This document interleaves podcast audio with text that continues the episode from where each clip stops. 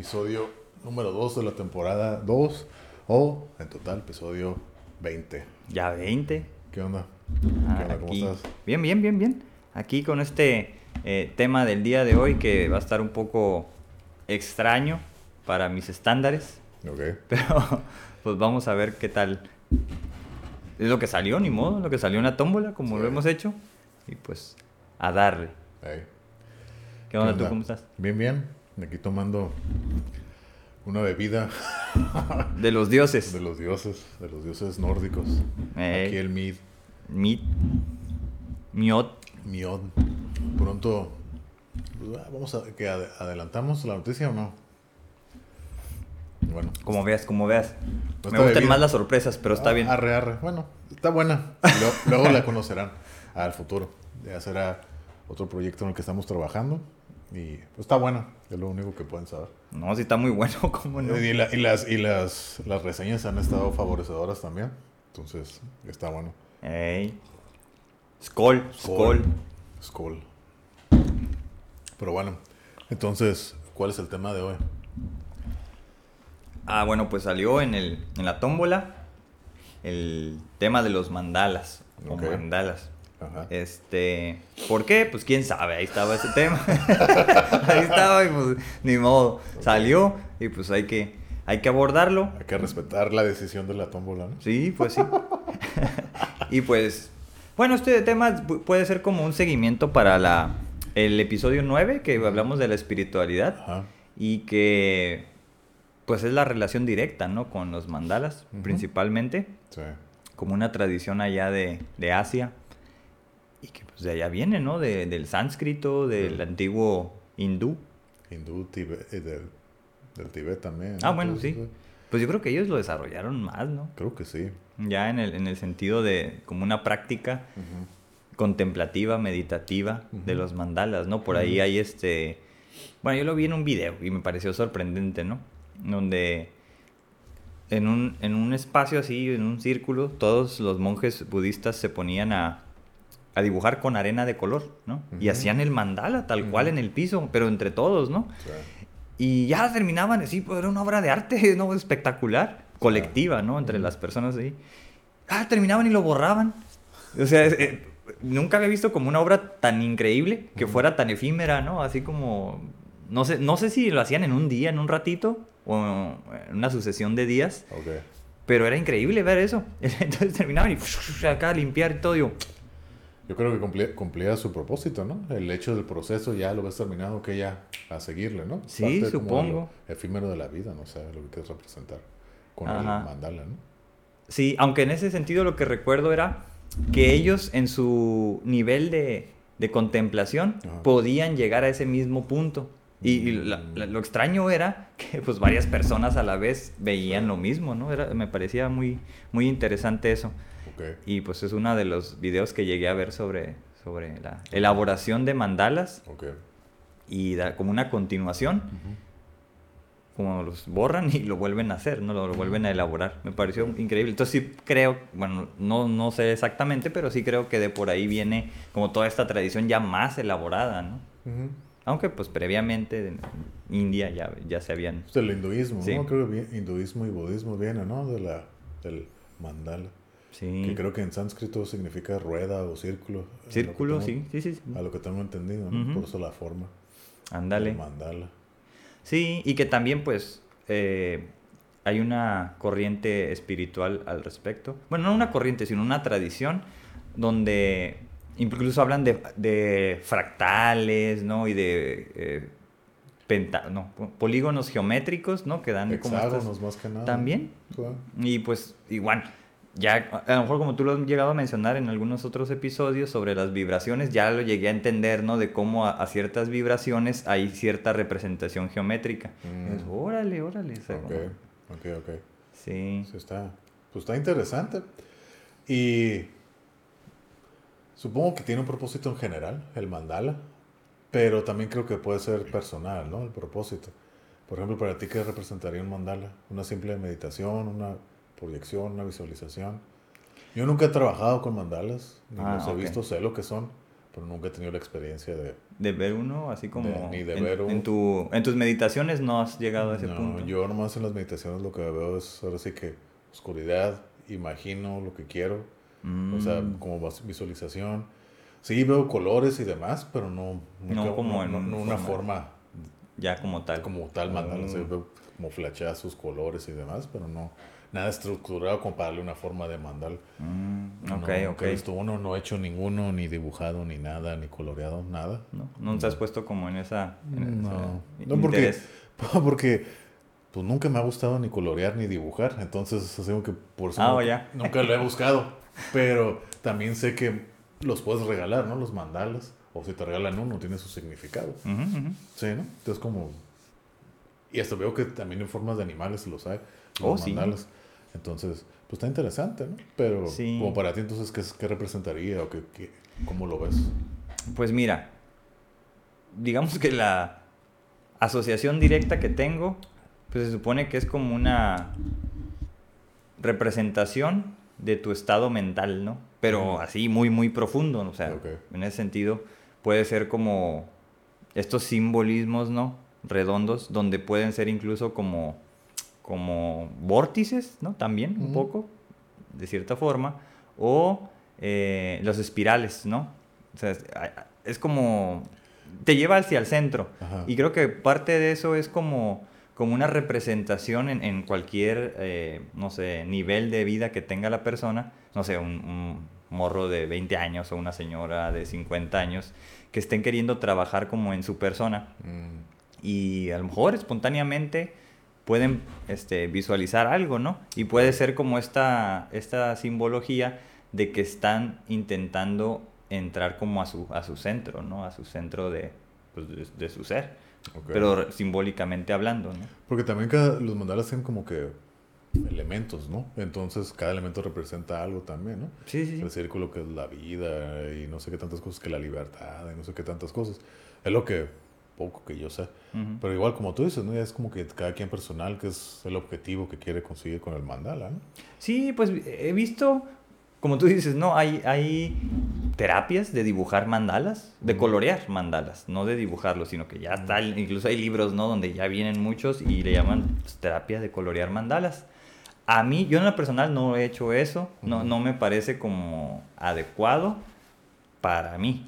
Pero entiendo que a una persona que esté ansiosa, que sea como bien acelerada, pues el hecho de que tú le pongas a colorear esos patrones, pues lo va a tranquilizar, ¿no? O sea, ¿Pero los que- colores son al azar o, o hay una algo predeterminado para cómo colorearlos? No, pues ahora sí que en ese, al menos en esa actividad, pues la persona los elige, ¿no? Y ese Ok. puede ser como una interpretación de por qué esos colores, ¿no? Ajá. Si son cálidos o si son como muy este, intensos ajá. o oscuros, ¿no? Pastelosos y todo. Ajá. Sí. Que por ejemplo, en, creo que en, en la espiritualidad sí hay como diferentes colores, ¿no? que, que son un tanto, ¿cómo lo puedo decir? Extraños, ¿no? No sé, hace como, como tu camiseta. un poco así como, como colores que están fuera de lo común de lo que hacemos Ah, o de lo que la persona hace, ¿no? Y es lo que me he fijado, por ejemplo, en las obras de arte también. O sea, usan ciertas tonalidades no comunes. O la combinación que hacen no es común. Sí, son colores raros, ¿no? Diría Que- yo, que- que, ajá. güey, te, son así como que ah, atrapan la mirada. ¿no? Exacto, atractivos a la mirada, Sí, exacto. sí. Y por eso digo, ya dependiendo de cómo la persona los coloree y los colores que utilice, pues ya puede ser como una interpretación, ¿no? Pero bueno, Mm. al final mientras a la persona, quien sea, le funcione estar coloreando eso, pues está bien, ¿no? O sea, Pues sí. Digo, yo no lo he hecho para mí tampoco, eso. Al contrario, me ha dado por dibujar mandalas, pero dibujarlos, crearlos de Sí, lo sí, que sí. yo he visto, ¿no? Sí, sí, sí. Y algunos los he intentado hacer como, como más espontáneos, así como que empiezo a dibujar Y algo lo que va saliendo. y lo que va saliendo, ya como que medio le empiezo a dar forma Ok. y luego pues ya veo cómo lo voy adornando, con qué patrones. Y ya pues este, digo, bueno, pues algunos sí los he visto, pero no los, como no los he visto, eh, algunos los he visto en mis meditaciones, pero es muy raro, o sea, no, casi ya, ya casi no medito, Mm. pero sí los he visto en mis sueños. Entonces yo le hago más caso a mis sueños que a las meditaciones, casi, casi. O sea, Ok. es- me gusta porque es como totalmente inconsciente. O sea, Sí, claro. pienso que es algo que se me presenta a mí. Y Yo soy el espectador. Ok. O por ejemplo, eso que acabas de decir, que tú lo vas así como casi, casi improvisando. Yo, por ejemplo, yo nunca he hecho mandalas, pero por ejemplo, sí, desde niño recuerdo que tengo la costumbre, por ejemplo, estoy haciendo, aparte de mi curiosidad, puedo llegar a ser muy inquieto o distraído cuando estoy haciendo algo que no, en realidad no me interesa. Entonces, Mm. por ejemplo, si estoy utilizando un lápiz o papel, o lápiz o pluma, y estoy haciendo algo que no me gusta, siempre lo, lo que intento, siempre me empiezo a dibujar, pero siempre empiezo, no sé, con un punto y empiezo a trazar una línea, pero siempre tiene que ser simétrico. Entonces, si hago una línea para acá, tengo que hacer otra para acá. Órale. Y de ahí voy partiendo lo que se me va ocurriendo y, y haciendo figuras sin sentido, pero siempre tienen que ser simétricas. Mm. Siempre, siempre. Entonces, no como mandala, pero así que se puede ir haciendo cualquier cosa, Ajá. haciendo grande. Pero hacia pues, los dos lados. Ah, pero siempre hacia los dos lados. Mm, entonces simétrico, dices. Ah, simétrico. Entonces se me ocurre hacer un cuadrado para acá, lo tengo que hacer para allá porque si no, eso es lo que a mí me sale. Porque no puedo hacer, ah, un cuadro para acá y una cosa así. Siempre lo tengo que hacer cuadrado. Como terminarlo. Ajá. Y si, si es un círculo, pues ahora sí que cierra el círculo, triángulo. tiene que ser siempre, siempre, siempre. Órale. Pero, y hasta la fecha lo sigo haciendo. Pero cuando estoy así como que haciendo algo que no estoy del todo Mm. interesado, entonces como que empiezo a trazar eso. Órale. Empiezo a trazar eso, pero no tanto como un mandala. No sé si aplicará, ¿no? Más que nada lo hago por porque no estoy concentrado y lo que estoy haciendo no capta mi atención. Entonces lo hago es como para canalizar esa atención en algo. Eso- órale. esa es, es la razón por lo que lo hago. Bueno, Eh, pero, pero, mira, lo que pasa es que hay gente, yo he visto cómo elaboran mandalas algunos, ¿no? Así, yo también soy curioso, como en las cuestiones de, de terapia, o de arte terapia, o los artistas, ¿no? Entonces, he visto cómo los elaboran. Hay gente que los elabora de afuera hacia adentro, Mm. Y hay gente que los hace de, De adentro hacia afuera. afuera, ¿no? Exacto, entonces... Desde ahí ya, ya es diferente como la aproximación, pero mental. No, yo, yo sé que hay un punto de partida, si hay una estrategia como dibujante o como artista, Sí. pero yo creo que hay contenidos mentales que representan una u otra función, es decir, empezar desde afuera o empezar desde adentro. Claro. Y luego, a lo mejor al ratito digo por qué, ¿no? De dónde, de dónde lo estoy eh, justificando esto. Pero, por ejemplo, esto que he visto, pues al final en el centro utilizan ya sea figuras geométricas lo más simétricamente posible. Entonces, eso que estás diciendo tú, quizás hay un impulso, aunque sea medio... No, dices que no estás poniendo la atención hacia afuera, pero sí te estás concentrando en algo. Y a lo mejor eso es que está saliendo desde el, el origen, ¿no? Desde el centro, Sí. que puede ser, si lo elaboras completamente, a lo mejor ya un mandala, ¿no? Sí, no, pero pues nunca terminaron. Es como que Ujú. empiezo a abrir y a divagar, Ey. pero siempre simétrico, siempre Sí. simétrico hacia los dos lados. Porque Es- incluso si no puedo no hacerlo simétrico, porque si no ya algo en mí ya no está bien, así como que tengo que hacerlo así, porque es lo que a mí me nace hacer. Sí, sí, sí. Y, y nunca he hecho así como que algo tan grande como para decir, oh, mira, se formó un mandala, ¿no? Porque por lo general nunca termina siendo circular, se va o para acá, o para acá, o para los lados, o para arriba, para abajo. Pero siempre se va haciendo así, nunca es como que Sí. circular. Ahora, bueno, mejor lo voy a decir porque no me gusta ahí como guardar el misterio, ¿no? Todo esto que, que estoy diciendo, de una u otra forma, lo estoy como ah, obteniendo de, de una lectura que hice hace, hace muchos años, de un libro que me- a mí me parece un- una joya, ¿no? Y es de, de mi bisabuelito Jung, ¿no? Carl Jung, que Ok. para mí pues, es el psiquiatra, psicólogo más, más importante de todos, de los primeros. Este, y hay un libro que se llama Formaciones de lo Inconsciente. Ok. Y ese libro, precisamente, pues hace toda una cátedra de la producción de mandalas, entre otras cosas, pero hay una sección donde son mandalas. Y bueno, dice que un mandala en sí es la representación de todo un proceso. Por eso, como decías, hay, hay símbolos o hay patrones que quedan como agrupados en ese dibujo, en esa obra, pero que si tú profundizas en, en contemplar o en observar esa obra, posiblemente va a continuar otro proceso. Entonces va a haber un- una transformación, va a haber un movimiento, que al final ese mandala es lo que representa. Nada es estático ni permanente, Exacto. sino todo cambiante, ¿no? Sí. Y de ahí precisamente él mencionaba que hay eh, los movimientos, ¿no? Nunca había escuchado yo esas palabras, pero le llamaba levógiro y dex- dextrógiro. O sea que si a la derecha o al, al contrario de las manecillas del reloj, ¿no? Órale. Y dije, órale, aprendí eso, ¿no? Mm. Este, Y por ejemplo, tiene que ver si son como tipo. ah, mm, ah, ¿Cómo se le.?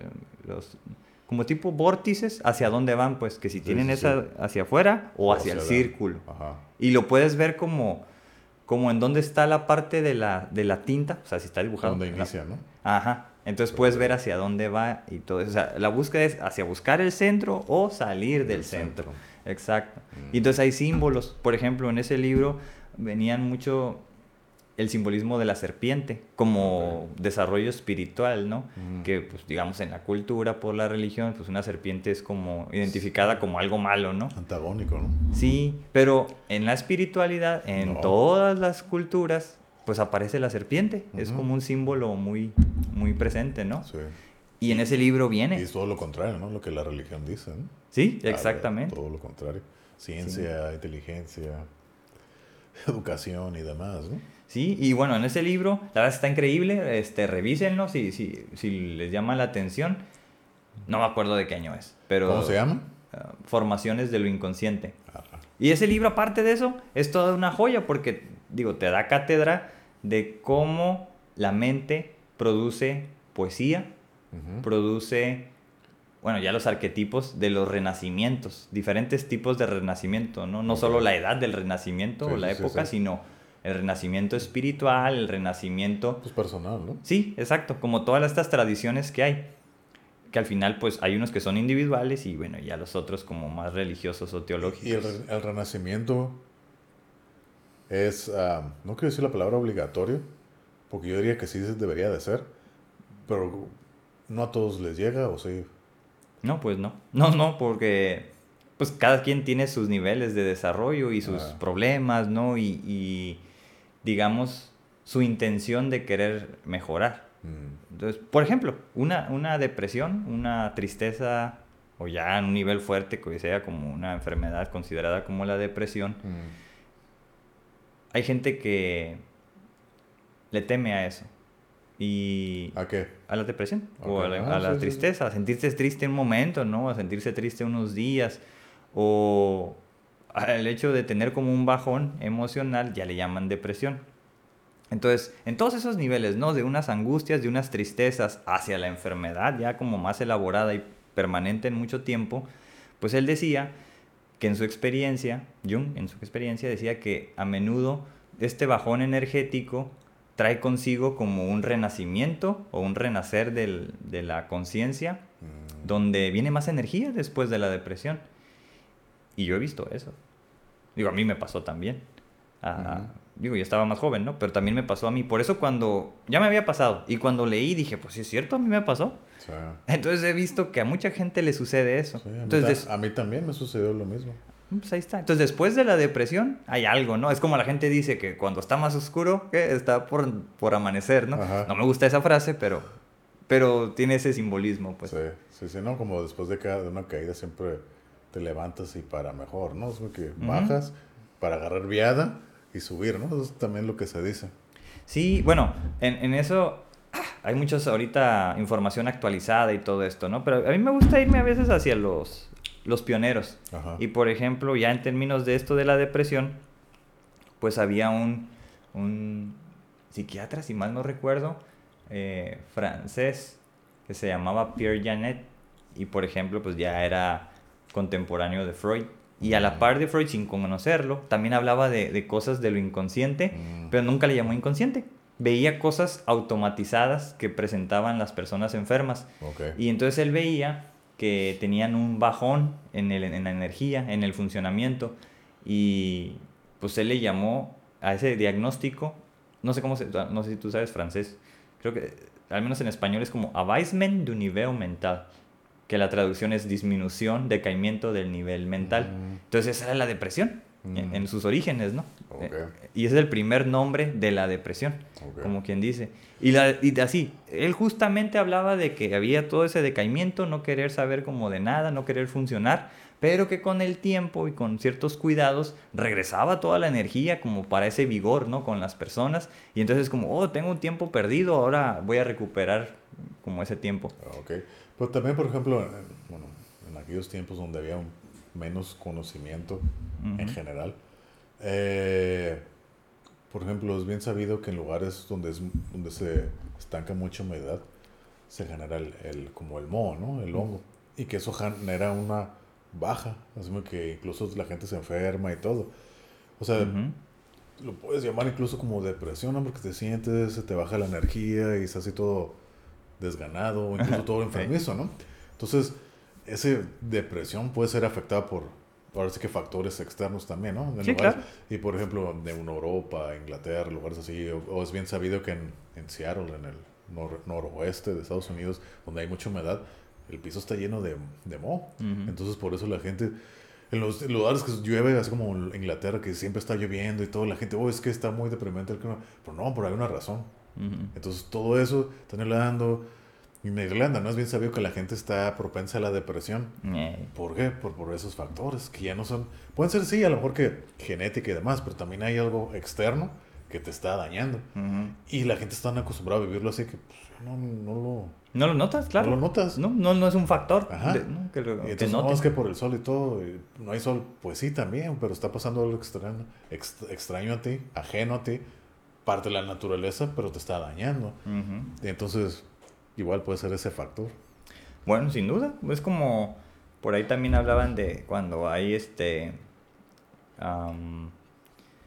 bueno, para llegar a eso, digamos, no me estoy saliendo un poquito del tema, pero un caso así, ¿no? De cómo una fuga de gas puede causar alucinaciones en las personas y que vean fantasmas y cosas así. Digo, porque alguna vez revisé que hicieron estudios así y pues el diagnóstico fue, eh, hay una fuga de gas mínima, pero suficiente parece ser como para que el cuarto, toda la casa que le cerraban, pues llenara ahí un poquito y empezaban a ¿no? Era, era, eso, ¿no? Era, se ponían, se drogaban, Ándale. Oh, y lo que veían era oh, el presagio, ¿no? Entonces, no, güey, está hablando, güey, la chingada. Y hacían caso en eso. Sí, pero pues, pues te digo, de parte de la, de la creencia desde antes. Exacto. Digo, entonces, por ejemplo, esto de los mandalas, pues es una gran tradición, ¿no? Miles de años. Pero sigue sucediendo, ¿no? O sea, ha sucedido en, todo, en todas las culturas hay algo, ¿no? Por ejemplo, un mandala es el, la piedra del sol, el calendario azteca, como se le conoce. Y sí, o sea, es una gran obra de arte gigantesca.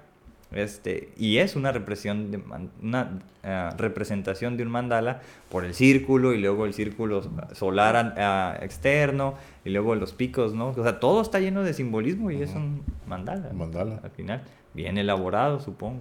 Sí, pero tú crees que al momento de hacerlo no, no se tenía esa intención, ¿no? Ya que tú lo ves desde esta perspectiva y dices, ah, pues es un mandala. No creo que ellos lo hayan hecho con, bueno, quién sabe. No, que, o sea, que sepan que era un mandala, no, no, no. Pero eso es lo curioso, ¿no? Que, que esos símbolos a menudo son redondos. O sea, cualquier simbolismo, ¿no? O sea, la cruz celta es una cruz con un círculo en medio, ¿no? Sí. Y, y, si, por ejemplo, si, si, haces como un zoom a ese círculo, pues es un círculo dividido en cuatro. Y por ejemplo, ese simbolismo de los cuatro también es muy este, estudiado, por, al menos con Jung, ¿no? Hablaba de esos cuatro, este, esos cuatro colores, incluso hablaba de cómo los mandalas, eh, muchos de ellos forman ciertos colores, ciertos patrones, son cuatro, luego se va uno, y, o sea, por eso hablaba de que son procesos pues bien interesantes, de cómo si es una figura, no nada más un círculo, sino un símbolo, un animal, va transformándose también. Que si está afuera, luego llega al, al centro. Y si está en el centro, luego sale, ¿no? Y cosas así. Entonces, pues son símbolos, ¿no? O sea, puede ser o muy elaborado, como el calendario azteca, con un montón de símbolos y los símbolos de los días y de los meses, de los, incluso las eras, ¿no? Del quinto sol y los cuatro, ¿no? Los cuatro donativos creo que se les llamaba. Y es muy elaborado, pero uno que no es tan elaborado es el yin yang y está bien sencillito, ¿no? Sí. Entonces es otro mandal, al final, del Tao. ¿Eh? El Tao Tao. ¿Eh? El Tao. Sí, es algo muy sencillo y muy representativo, icónico, ¿no? El, yin yang. Y eso, exactamente, es otro mandal. Aunque lo usen los surfos, como decíamos, pero bueno, pues sí. Si, si es, pues si es espiritual para ellos, como decías, andar ahí. Ajá, pues es lo que te digo, ¿no? Ya la interpretación que, que quiera darle cada quien y cómo también te lo tomas, ¿no? Porque a veces, sí, todo tiene su, su propósito, su idea, ¿no? Porque hacerlo, pues a lo mejor alguien lo puede tomar de otra manera y lo puede interpretar a su manera.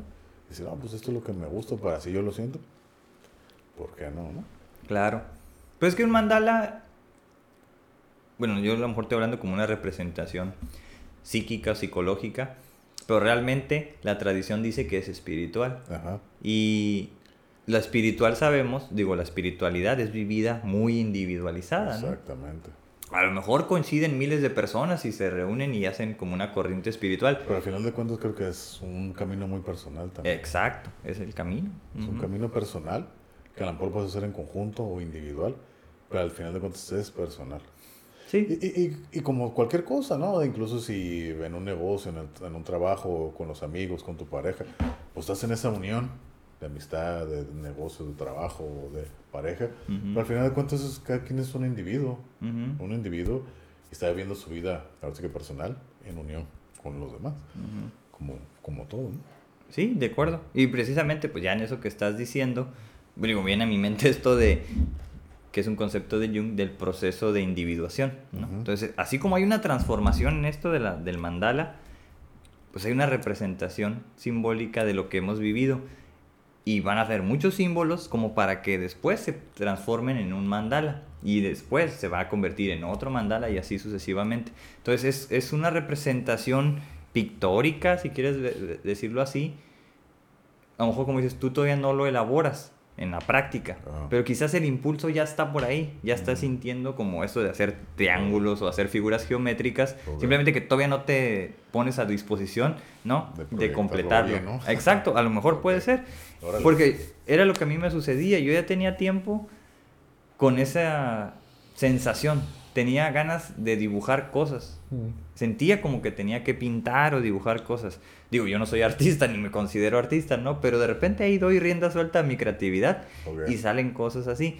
Ahora, no soy como muy bueno pintando ni dibujando, pero ahí queda representado, ¿no? Y Sí. para mí trato de darle como ese, ese, esa respuesta a lo que estoy dibujando, por los colores que utilizo, ¿no? Mm. Pues es así. Por ejemplo, eh, yo asocio esa sensación que dices de darle esa representación a eso que estás sintiendo o proyectarlo. Ujú. Por ejemplo, lo más cercano que puedo sentir así es con la música.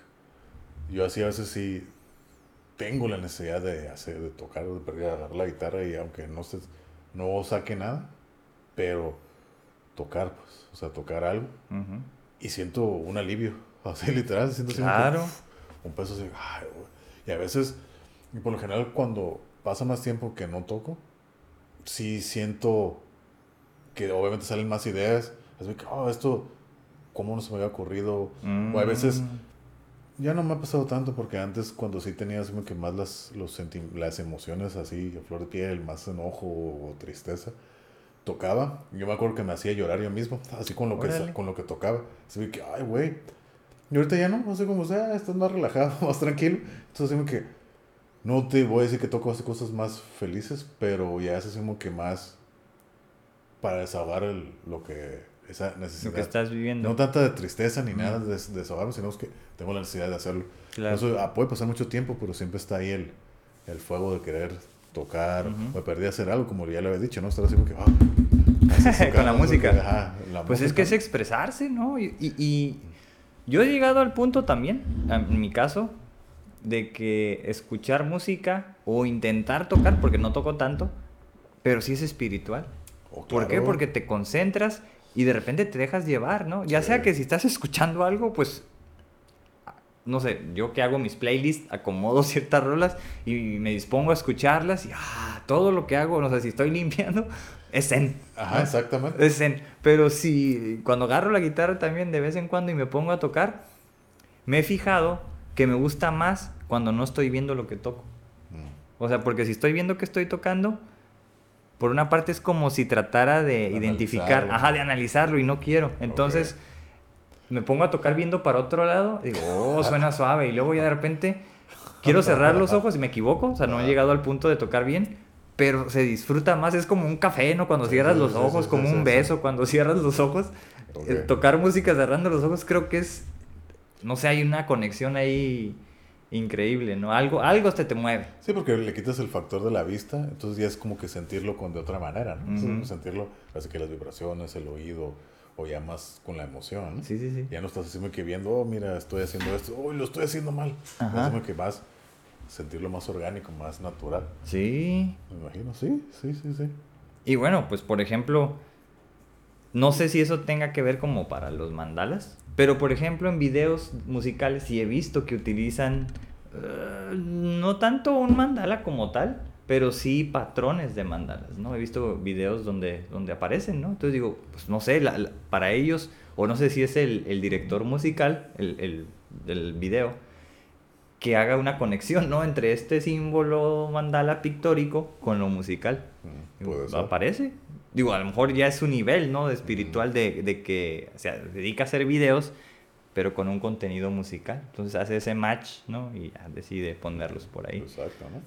Como el, el video de Self Pollution, creo. que- Ah. Oh, Ah, tiene- pues ese está bien chingón. Tiene varias. Puedes verlo como mandalas, todas esas cosas, ¿no? Sí, sí, sí. Todas las imágenes. Lo estaba viendo hoy hace ratito, Sí, curiosamente. yo lo venía escuchando. Pero, o sea, la imagen está curada. La, como ya le había dicho, ¿no? La canción no así me que, ah, no hay nada. Ya hasta que vi así lo visual dije, oh, ok, ok. Como que a veces es lo que me pasa, puedo escuchar una canción y ah, X, ¿no? Ya que veo el video, como que ya lo asocio con algo. Ujú. Entonces digo, ok, ya, ya lo encuentro interesante. Me pasó Oh, muchas veces.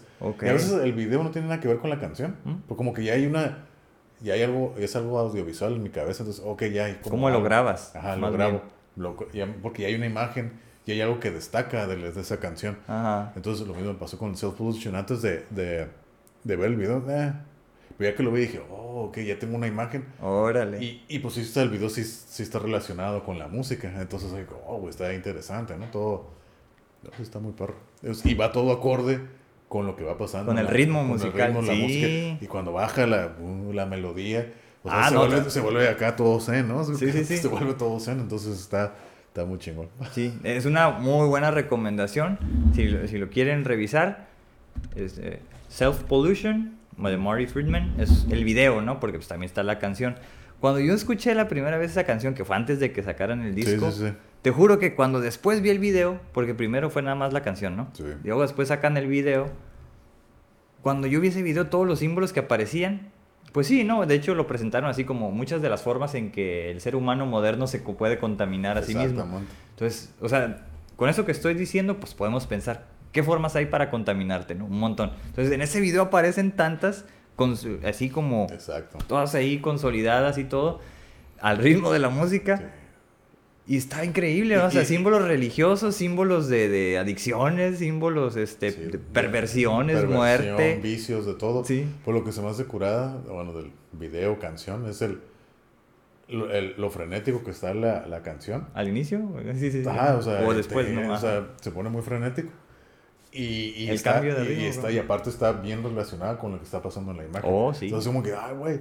Y te digo, cuando baja la melodía esa, que ya casi al final, y todo se vuelve así zen, ¿no? Llegan Solo. a, a Ey. Nirvana y todo, Sí. y todos meditando, así que, órale. El fractal, cómo, cómo se representa todo, ¿no? Se Ajá. repite, perdón, en un patrón, ¿no? Ajá. Todos los mismos que están Ajá. ahí. Sí. Acá, ¿no? Sí, está. A mí ese video me encantó. Tan es así que en una conferencia lo puse de inicio. Porque pues, era de prevención de adicciones. Y se me ocurrió ponerlo así en un, Pues en un que aula sí, qué- magna. Qué, qué mejor, ¿no? ¿Verdad que sí? Sí. Entonces dije, vean este video, sean muy observadores, ¿no? Y empieza... O sea, sí está acelerado. O sea, es como rock pesado. Pero trae un blues y todo. O sea, si lo van a ver, véanlo nada más por, por morbo, por lo que aparece en el video. Pero para mí esa canción es una joya. Sí. Te digo, a mí, a mí fue más representativo ya verlo No, que escucharlo. Así que ah, no, no me... Y aparte, la- el hecho de escucharlo, como ya lo he dicho aquí muchas veces, no así como que, ah, ok, fue más de lo mismo. Pero ya cuando lo No, escuché, ya, para mí no. pero ya cuando asociarlo, yo, yo, Ujú. es un camino personal, ya lo dijimos. Ujú. Entonces, ya, ya asociarlo con una imagen y ver que la imagen cuadra con el sonido, así que, ay, güey. Entonces, sí fue así como que, órale, fue interesante todo, desde el principio al fin, el video. Entonces, está, está, fue cuando le agarré Sí. más valor Yo- gusto al, al- a la canción. No, pues yo, yo la escuché, digo así, muchas veces, la he escuchado muchas veces esa canción. Y la primera vez que la escuché, mucho de lo que, o sea, Self Pollution, dije, ok, ya sé más o menos todas las formas en que la gente se puede contaminar, ¿no? Entonces las tenía en mi mente, quizás, en mi subconsciente, ¿no? Y cuando llegué a ver el video, dije, no manches, o sea, ese director ha de cuenta Te que... me- haz de cuenta, ¿no? O sea, así como que, oh, estuvo bien cool, ¿no? O sea, lo erótico, ¿no? Y luego como lo, lo darketo, o sea, Sí. todas las, las esferas del ser humano Sí. buenas y malas, ¿no? A la vez, sin, sin- sin contar eso. Pero como dices, al ritmo de la música, por ahí hay un vórtice de notas musicales que se me hizo bien chingón también. Así, Sí. ¿no? Acá dices, órale, ese está bien cool. Y la verdad, pues digo, a mí me gustó mucho. Todavía la sigo escuchando. Sí, sí, todo sí. ese disco. Vengo escuchándolo en el carro. Ey, ¿Cómo no? Sí. Una muy buena recomendación del Sensei. Este nuevo disco que tiene. Pero bueno, también este, revisen ese. Pero ahí vienen muchas cosas de lo que decíamos, ¿no? De mandala y de lo espiritual. Exactamente. Hasta Buda aparece. Ajá. De hecho, sería una. Yo creo que sería una. Una canción muy espiritual desde ese ámbito, si lo quieres ver así ya con la imagen, si no lo sientes así como yo, en su caso, eh, por la sola la música, ya verlo, asociarlo, creo que ya es como que más impactante. Ujú. Es muy que, ay, güey, o sea, ya lo estás viendo, lo estás escuchando y lo estás sintiendo. Entonces, así como que, ay, güey, está más. ¿A que sí? Así es espiritual, ¿cómo no? Sí, puede ser muy espiritual. O puede sea- ser muy espiritual la, la rola. Por eso Aunque- digo, escuchar esas canciones Es- es, espiritual. Aunque, Digo, aunque yo las sé que mucha gente no puede entender cómo algo tan frenético y acelerado. Tan ser- ruidoso. eh, se- ay, güey, ¿cómo es espiritual? Pues sí lo es, sí puede ser también. Sí, ¿no? porque es un camino personal. Ah, es un camino y hay personal. investigaciones donde Sí. se sabe que la música acelerada promueve relajación y estados. ¿no? de tranquilidad y paz. Exactamente. ¿Por qué? Pues porque hay gente que tenemos un ritmo más acelerado ¿no? y eso es, pues te baja. Exacto, ¿no? Sí. Y ahorita, que el tema de hoy, los mandalas. Por ejemplo, en la cultura vikinga, ¿no? Que tienen, pues tenían el, el símbolo, ¿no? El- Ándale, este, el- en este caso, este es el Igis Yolmir, ¿no? O el, o el, ¿cómo se llama? El Helm of Awe, que era un símbolo de protección, ¿no? Eso también Ujú. puede ser considerado un mandala, ¿no? ¿Seguro? Y bien primitivo, si lo Sí, quieres ver así, sí, porque era una sociedad. Ajá. Está muy simple. Y eso que era más moderna que los que el, hindu- que el hinduismo y budismo. Y que no creo que hayan estado conectados, ¿no? No creo, no creo. No, ni, ni, ni tampoco, pues como digo, con los aztecas, ¿no? O sea, no, no. son tendencias que tenemos las personas a dibujar círculos o patrones circulares, ¿no? ¿Pero por qué crees que sea? No sé. Exactamente, pues digo, ya puedo decir que es un arquetipo, que todas las personas tenemos esa tendencia a poder dibujar algo así. Y yo creo que es como pues parte del ADN, de una u otra forma, ¿no? Dibujar cosas así. Mm. Ah, pues digo, si lo vemos al- en el terreno, ¿no? Pero por ejemplo, ese símbolo y los otros, El que es parecido como una brújula, ¿no? De cierta forma. El, otro, el Big Becer, es supuestamente la brújula, ¿no? Ajá. Donde te indica, son nueve puntos, bueno, son ocho puntos y el centro es Asgard. Y cada uno te indica uno de los reinos de, de los de- cielos, de ¿no? los- los, de los planetas. Ajá, los planetas, ¿no? El de hasta abajo, pues es el Helheim. Y están todos, ¿no? Asgard, Midgard, eh, Jotunheim. Jotunheim. Eh, ¿Cómo se llama el del fuego? No me acuerdo. No me acuerdo. son Midgard, Asgard y Numa. Jotunheim, Helheim, Vanaheim, Mm. eh, Musel, Muspe, Muspelheim, Muspelheim, que es el de fuego. No sé, no me acuerdo de todos. Y todos tienen una dirección, dirección exacta, ¿no? Entonces ellos creían que pues, en cada- si va, ibas a esa dirección, que el norte es, es Asgard y el sur es Helheim. Sí, sí, sí. Entonces ellos creían eso, ¿no? De acuerdo. Pero ese símbolo, el, el Vecbeser, que es la brújula, cambia, cambia mucho dependiendo de la zona, de qué libro lo estás sacando. Ujú. Es muy similar, pero cambian un poco los logos. El, Sí. el, el este, que es el Igis Yolmir, que es como más un símbolo de protección. Ándale. Este es más similar este, en todos, porque aquí sí, cada una de las, de las puntas son iguales. Ujú. En el otro, en el Beckbesser, no. Cada uno es diferente. Ahí. Porque representa un camino diferente. Son ocho caminos diferentes, ¿no? Pero, pues sí. o sea, es un, Seguro, es que sí lo es. sí. Yo diría, por ejemplo, como también, eh, digo, ya estamos hablando de mitología nórdica, ¿no? O de los vikingos, Ajá. ¿no? Aquí están nuestros tarros vikingos. Este, eh, por ejemplo, el... El- ándale al, al All Father. eh, al All Father. El, el Yggdrasil, que es el, el árbol de la vida, ¿no? A mí me parece que también es como un mandala. Ah, eh, Porque pues está en todo... Digo, si lo revisan, pues es como un árbol muy, muy, este... Muy peculiar. Sí, bueno, peculiar, pero así como tiene muchas ramas, muchas ramificaciones, hacia arriba muy frondoso. Ah, exactamente. Y hacia abajo también tiene como todas las raíces también bien frondosas, ¿no? Pues es como casi casi un círculo. Entonces, digo, es el símbolo del árbol de la vida que viene en muchas culturas, pero parece un mandala, porque es casi circular, ¿no? Entonces, para mí sí lo es. Sí. Entonces, está en todos lados, o sea, yo creo que de repente hay un auge un tanto excesivo como en la cultura pop, ¿no? Por querer hacer mal mandalas o no sé qué. O no sé, la búsqueda espiritual, la necesidad de, de tener o de convertirse en un ser espiritual, ¿no? Como digo, estos libros y hacer, digo, si, si con eso ya te sientes espiritual, pues está bien.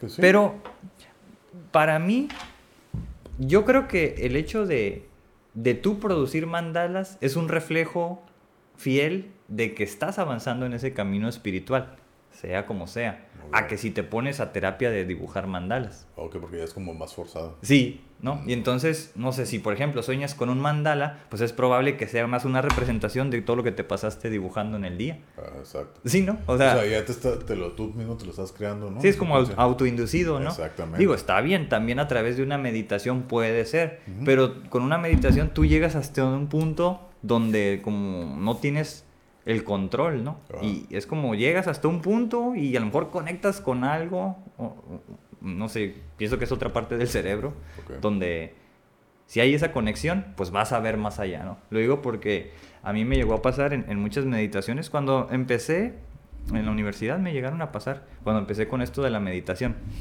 Mucho de lo que veía era que descendía de abajo del agua y llegaba a un punto donde era como literal, una, como una pared debajo del, del mar y una, pues como un pasaje. Se veía así como en, la, en el fondo. pues, o sea, sí era abajo del mar, pero era una pared, pues no era ir hacia abajo, sino a, un lado. a un lado. Entonces había como, pues así como esto, pero en pequeño, ¿no? Un, rectángulo que era como una puerta, o sea, como para pasar nadando y no podía pasar. O sea, en, ese, en muchas eh, veces hasta ahí ese era mi límite. Y después, una vez, después de años, en otra meditación, fue cuando ya logré pasar. Y yo dije, oh, y lo que pasó esa vez, dije, oh, por eso te digo, sí hay avance, pero no es cuando tú quieras, es después de no sé cuánto tiempo. Se va dando, ¿no? Se va dando. Ahí. Pero, por ejemplo, en este caso, ¿tú conscientemente hiciste algo para que pudiera avanzar en ese sueño o, o no? No eran meditaciones esas. la primera fueron meditaciones. Y no, pues yo, la primera vez fue así bien espontáneo y me sorprendí.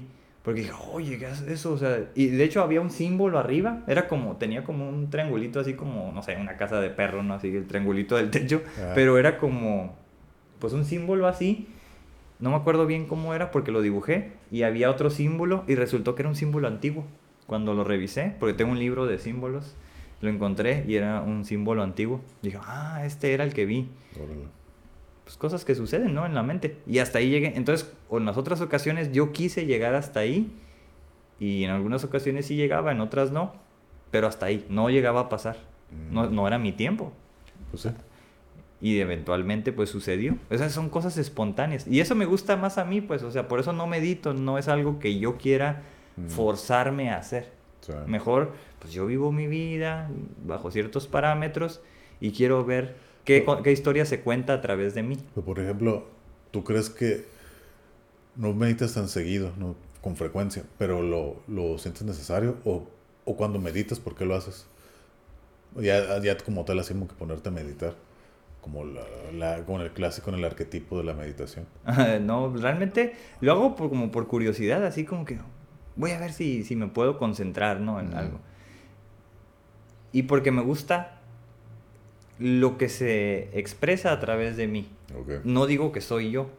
Yo nomás me pongo a contemplar y a ver qué sale. ¿no? Y, y, a menudo sí veo cosas. Y es lo que me gusta. Por eso cuando dicen, no, pues tú tienes que acallar el chango y, llegar al, al, como a la zona zen donde no haya nada y todo eso pues a mí eso me parecería aburrido. Prefiero ver las historias que se cuentan, ¿no? Los colores. Hasta ahí. Es una interpretación que yo doy. Porque fíjate, como te digo, yo en las meditaciones yo nunca he visto nada así. O sea, yo lo que veo, porque en las meditaciones que hago siempre, siempre menciona meditaciones narradas de siempre llegar a la oscuridad. Mm. Entonces llegar a ese camino oscuro y sentirte, fusionarte con la oscuridad, ¿no? Con, la, con el darkness. Y es lo que yo visualizo, porque es lo que me están diciendo que haga. Ah, ok, Entonces, ok, son eh, guiadas. Entonces yo me imagino eso. Cuando, cuando me puedo meditar así por, por mi cuenta y todo, lo único que veo son colores, patrones. Y por ejemplo, esas meditaciones guiadas que hago son de una hora. Entonces, es, güey. entonces pues sí, sí- no te voy a decir que es- entro en un trance, pero pues ya es, entro a profundidad. Ujú. Y como, sí siento que me, des- me despego de aquí. No, ok, ok, ok. Entonces, y cuando regreso, o sea, sí siento, sí me siento diferente en el aspecto, me siento, conforme la voy haciendo la meditación, sí me voy sintiendo como más ligero, me siento como que más, ¿cómo te puedo decir? Ligero, ¿no? yo creo que es la palabra que puedo No, sin escribir. duda, sí, sí, sí. Y cuando regreso sí siento un cambio, sí me siento diferente. Es como que tratar de aterrizar, ¿no? Ya Así como que aterrizo, ok, ya, ya estoy aquí. Y, y pues tienes que hacerlo con calma, no puedes llegar y ¡pum! Porque, ay, güey. Entonces lo puedes hacer. Y siempre dices, oh, sí, ya puedes abrir los ojos. Pero no o sea, ya puedes abrir los ojos y no se corta la, la, la meditación. Ujú. Puedes abrir los ojos, pero tómate tu tiempo, ¿no? Y es muy que, ah, como que, ok, ya, ya estoy aquí, ¿no? Y como por Ok. lo general siempre los hago, trato de hacerlos en la mañana, temprano. Y cuando no hay ruido ni nada, entonces todavía está oscuro. Entonces como que se apresta más. Las he hecho en, en el de día y como que no tiene tanto efecto, porque como que también ya la luz y todo, no sé, como que interrumpe eso. Y en la, en la oscuridad Eso sí. hacemos que, ok, te puedes hacer más inmersivo la experiencia. Pero,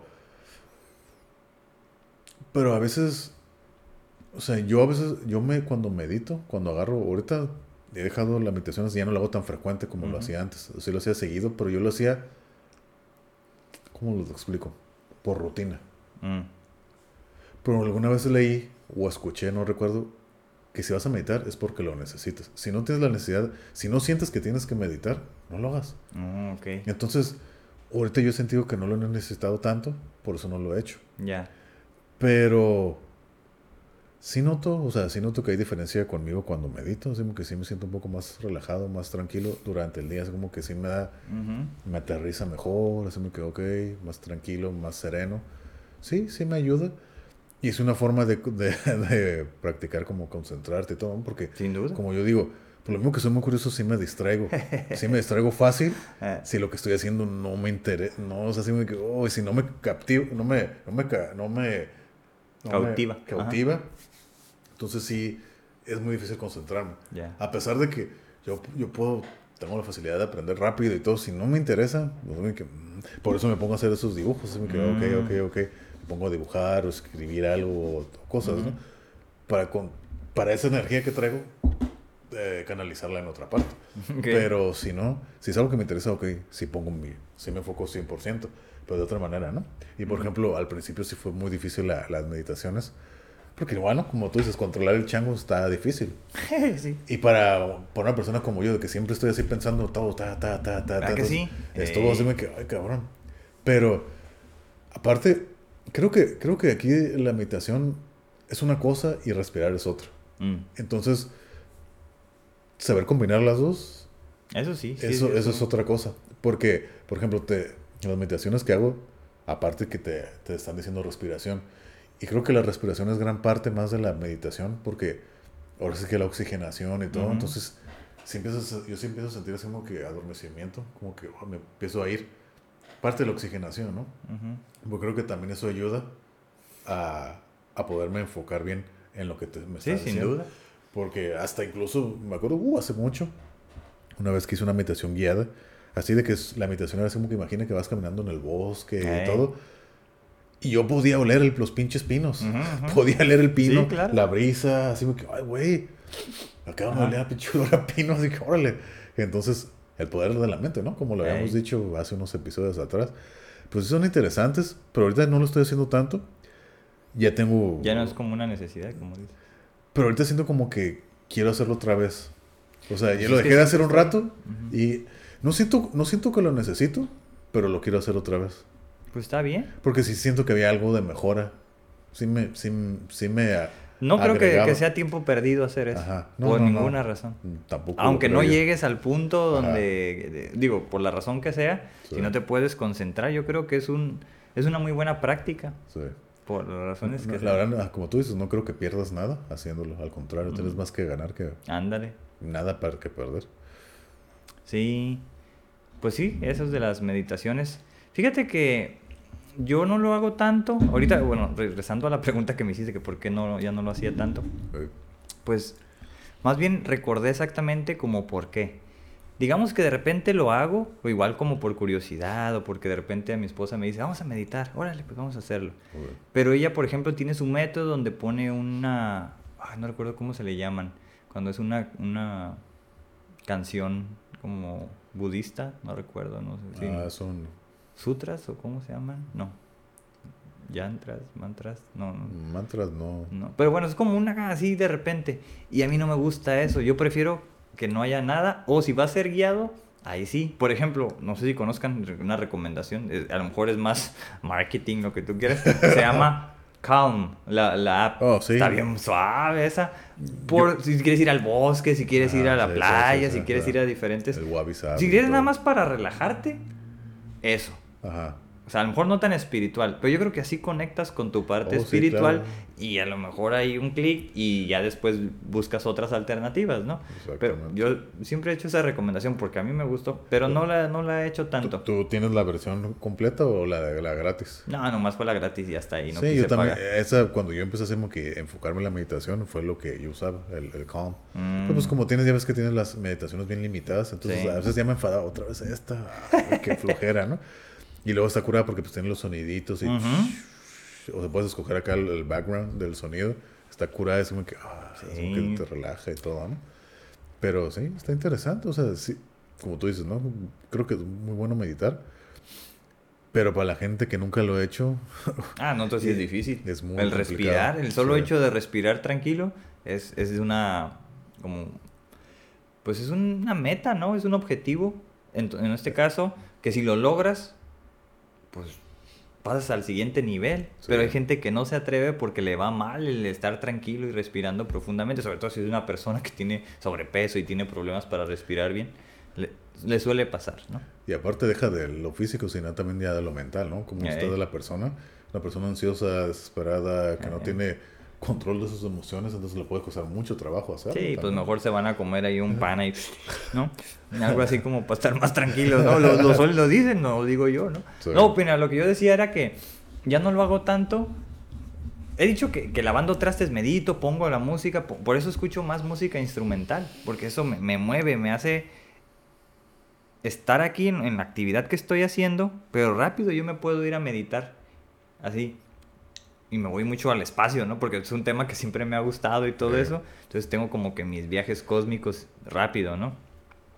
Por eso la, la perspectiva espiritual que yo puedo manejar es esta, ¿no? Cosmic Perspective, la que recomienda este eh, Neil deGrasse Neil Tyson. deGrasse Tyson. Sí, o sea, para mí eso es, es como donde yo hago más clic, ¿no? Pero bueno, tiempo atrás era más meditativo, era más de, de andar haciendo esas actividades. Y a lo mejor en el tiempo de mi vida, digamos que no, yo creo que no era tan... No le estaba poniendo tanta atención a la parte profesional. Era como más eh, hacer mis actividades y todo. Y estaba viviendo como mi vida así bien, pero muy enfocado en la parte espiritual, en lo otro, lo invisible, así. Entonces, este, dije esto, cuando platicas con gente que es empresarios y todo eso, te dicen, no, estás perdiendo tiempo, ¿no? Entonces, a mí me gusta siempre conocer como las otras op- ah, opiniones, ¿no? Que tiene la gente. Ah, Entonces dije, bueno, si yo quiero ir a hacer esto, pues esto no me lo va a dar, ¿no? ok.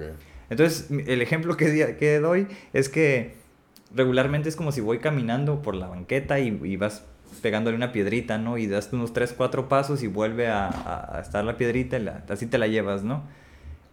Y lo que determiné por hacer es como darle un patadón a la piedra y la mandé muy lejos. Ok. Esa de la, de la meditación o de la espiritualidad como Ok, tal. ajá. Entonces, en todo este tiempo, los últimos años, que serán como los últimos seis años, ya lo dejé. O sea, lo hago de una u otra forma, muy, muy eventualmente, remotamente, pero es como que dije, en el mejor al futuro. Pienso que ahorita tengo que lograr otras cosas y eventualmente ya me puedo dedicar a hacerlo el monje tibetano si quiero, ¿no? No, no, hace una exageración, pero sí como un ser espiritual ya más, ¿no? Pero sí necesito como... O sea, ¿crees que no es, ahorita no es tu prioridad? No. Ah, okay. O sea, por eso digo, patí esa piedra lo más lejos y dije, luego nos vemos, ¿no? ya no en tres pasos, en unos mil, ¿no? Órale. Órale. Esa es como mi, la, la, explicación que puedo dar con lo que hice con, con mi ah, vida, ¿no? Pero en el Inter fue como se desarrolló más esta parte de lo cósmico y, y la curiosidad por aprender otra vez cosas que, que había dejado de lado. Okay. Entonces, es básicamente eso. Este, sigo aprendiendo cosas cada día. Eso es lo que me gusta, ¿no? Sí. No sé si eso sea espiritual, la verdad. El, el, estar como leyendo cosas o aprendiendo cosas nuevas. No sé, no lo he llegado como a analizar así, pero la música sí, eso sí, definitivamente, escuchar música. En, teoría lo que habíamos dicho, lo que yo había entendido de la espiritualidad, ¿no? Era el dejar ir, ¿no? Y el hecho de estar aprendiendo, la palabra lo dice aprender. Ándale. Sería como, no sé, sería contradictorio a la, a la espiritualidad, ¿no?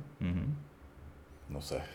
es que ese es parte del dilema, ¿no? Entre el ser y no ser, ¿no? el, digo, para alguien como yo que le gusta leer, le gusta aprender cosas, de repente dejar eso, esa tendencia por olvidar todo, porque pues digamos que es como información innecesaria para lo espiritual. Que, ahorita analizando no creo que sea algo eh, ajeno o contrario a la, a la espiritualidad estar aprendiendo.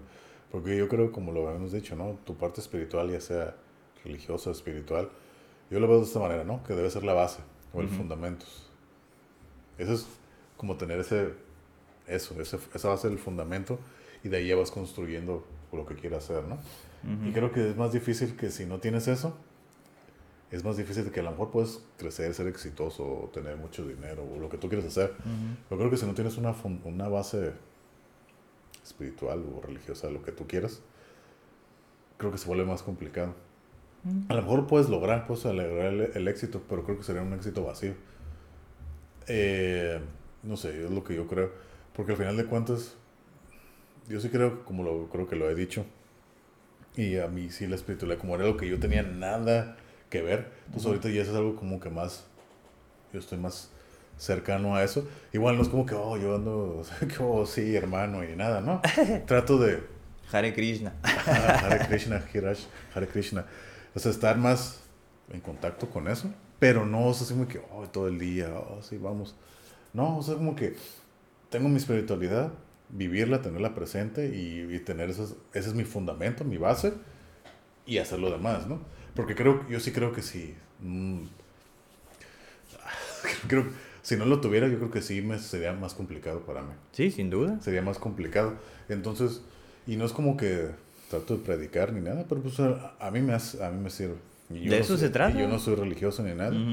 Y como lo he dicho, ¿no? Trato de hacer las cosas más espirituales que pueda, ¿no? Como el, desapego, trato de hacer cosas con el amor. Desapego. El, al final de cosas, las cosas materiales, pues van y vienen, ¿no? Las experiencias, yo prefiero. Eh, todo ese tipo de cosas que habíamos dicho en el episodio eh, 9 de la espiritualidad, que yo vivo más con eso pero al mismo tiempo haciendo todo lo más que tengo que hacer. Claro, claro. Eh, pero no tratarlo así como que en tu caso de que, ah, luego. Yo trato de que esté presente porque si no lo tengo, creo que sí. No que me perdería, pero a lo mejor sería más difícil para mí sobrellevar okay. las cosas. Sin duda, sin duda. Para mí, ¿no? Es que no creo que lo se pueda dejar. Una vez que, que, lo intentas, que lo pruebas, que lo tienes como ritual o como parte de tu vida, no creo que lo puedas desechar o dejar de lado, ¿no? Simplemente que ya no estás tan enfocado, es que hoy tengo que hacer, ya como que ya lo, adoptas y es parte de tu, como dicen, ¿no? Tu segunda piel, ya se me quedó que ya lo estás haciendo. Es como cualquier hábito que haces, ¿no? Ya, ya se vuelve parte de ti.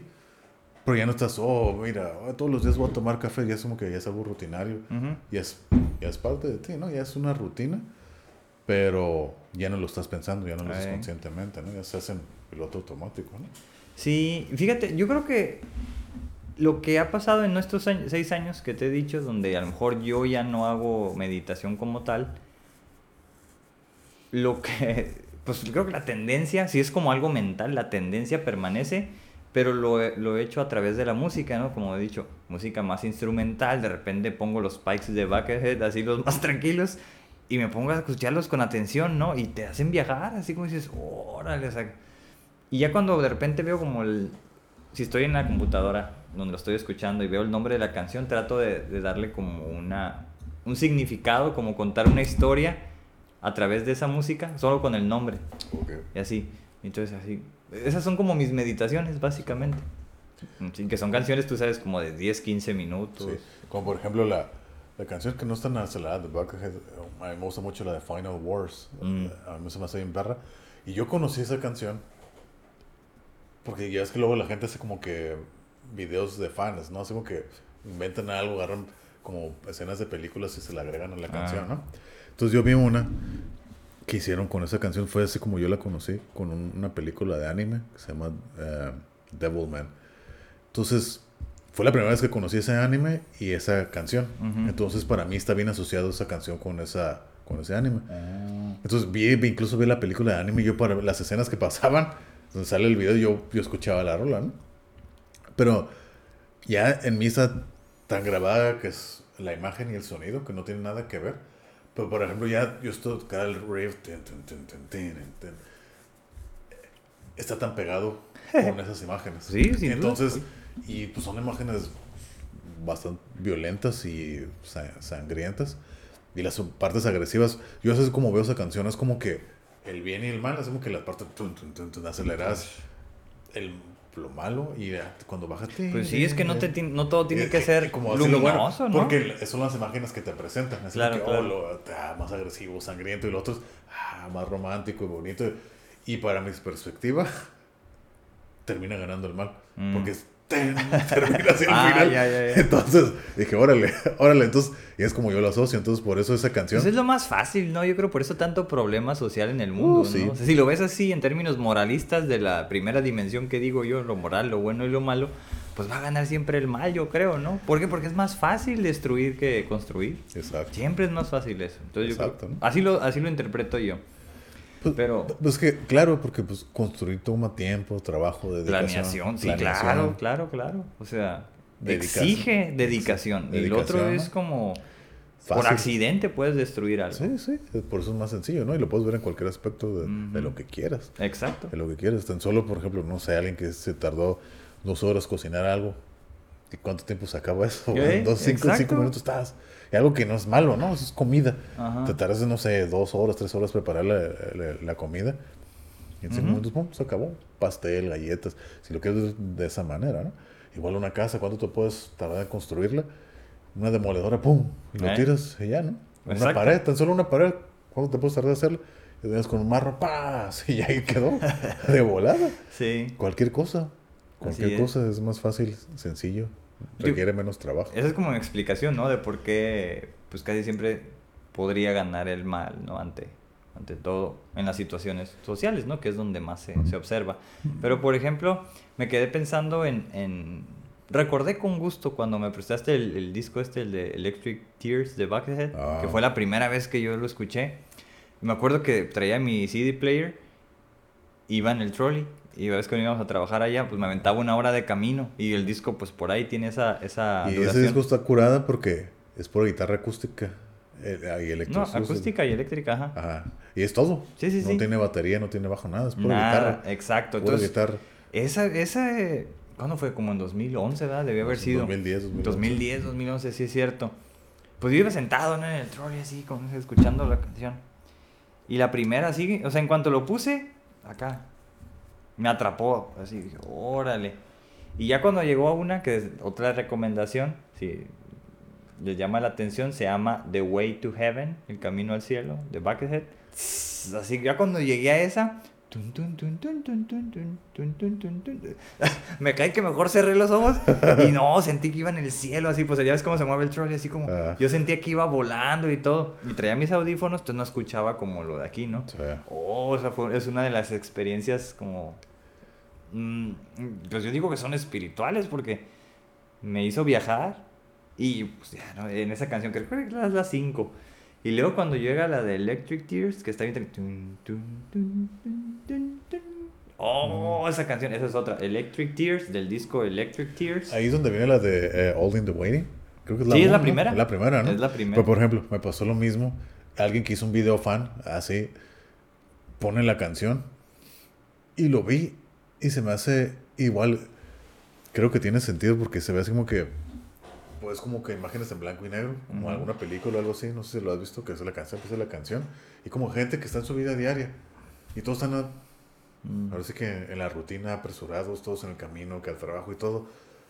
Pero ya el, el hecho de que All in the Waiting Ujú. a pesar de que todos están en movimiento haciendo algo, yo puedo asociar que todos están esperando algo. Ujú, ujú. Y entonces dije, oh, ok, eso Pues es sí, interesante. ajá, sí, o sí, sea, está- todos están acá, ta, ta, ahora sí como dicen en la carrera de la rata, pero todos están, puedo entender que todos están esperando algo, ¿no? Ajá.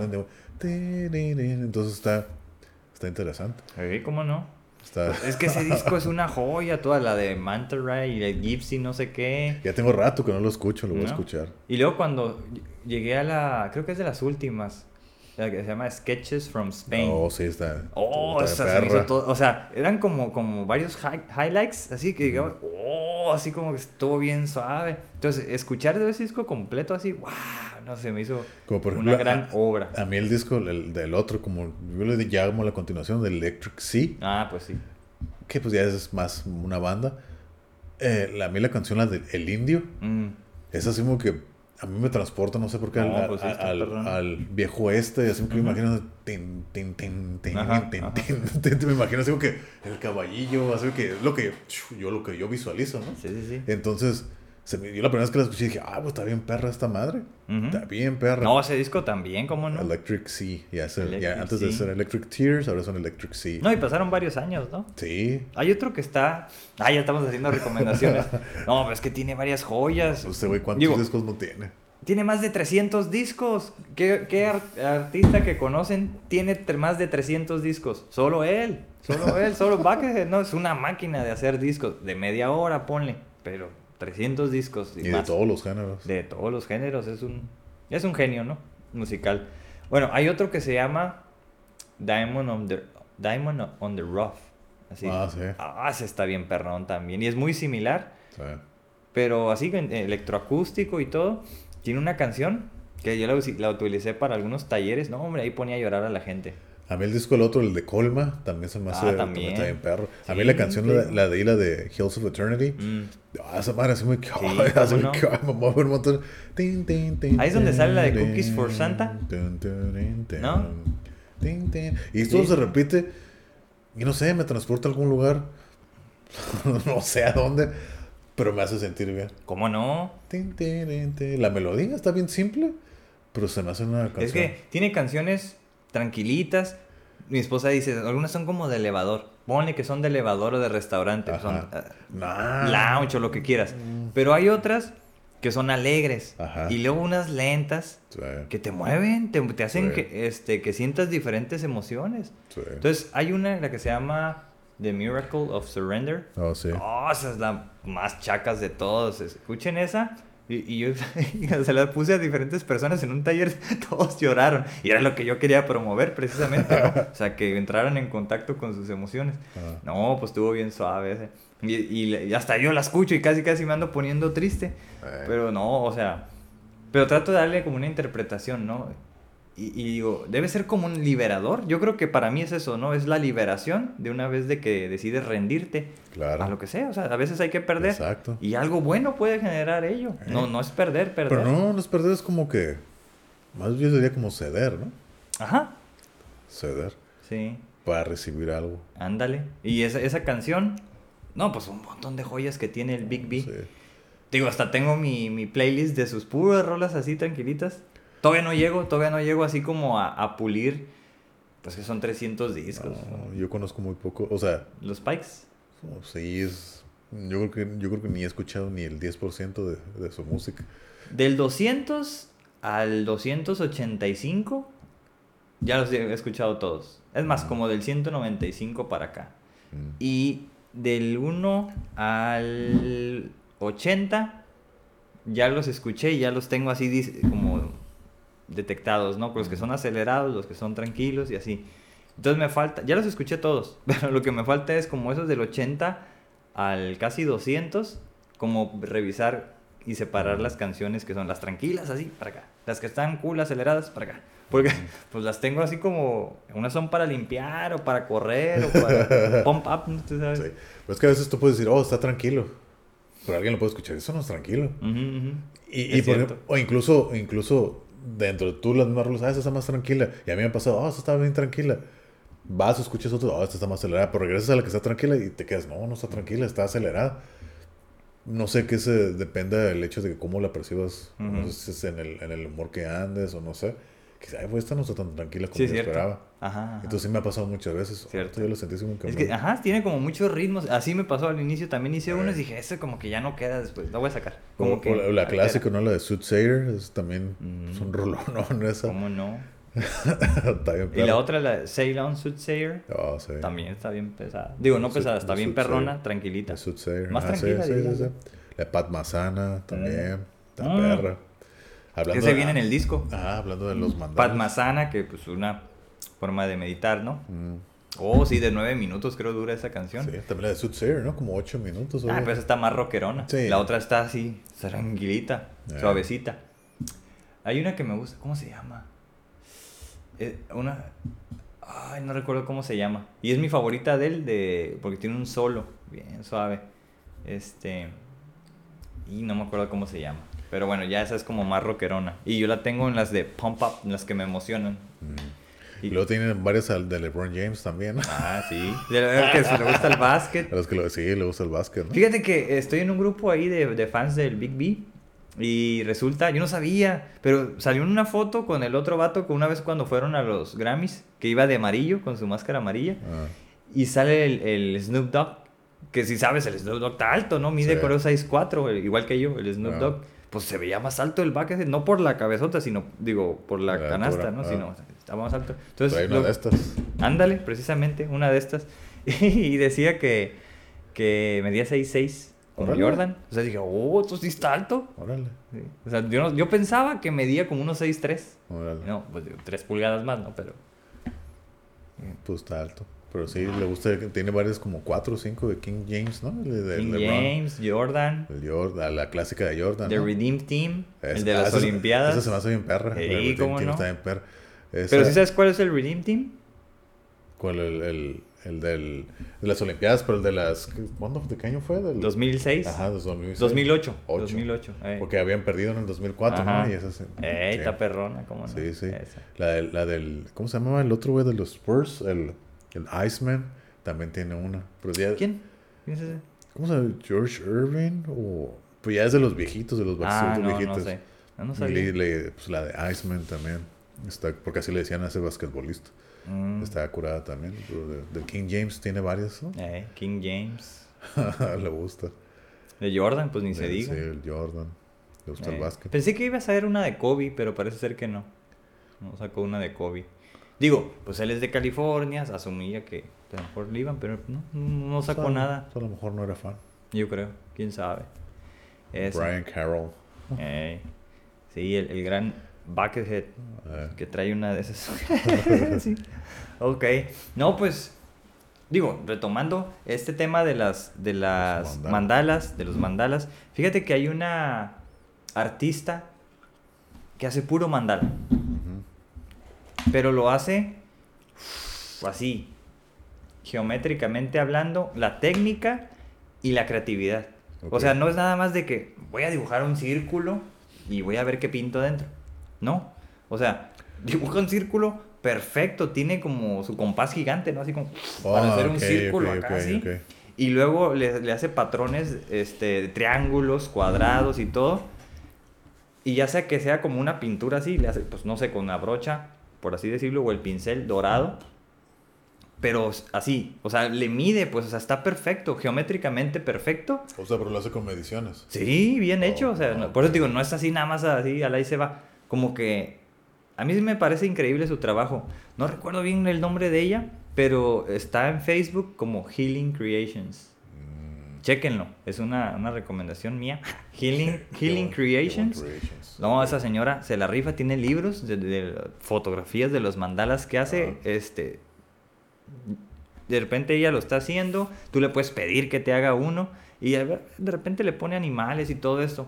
Pero hace una combinación de colores increíble, dorado, plateado, aqua, turquesa, así, oh, o sea, bien suave y así bien detallado. Como por ejemplo, o sea, te digo, yo nunca he hecho ninguno, ni he visto, o sea, que yo proyectar ni uno tampoco. Pero por ejemplo, pues, he visto muchos mandalas, o sea, ya así palmados, dibujados y todo, ¿no?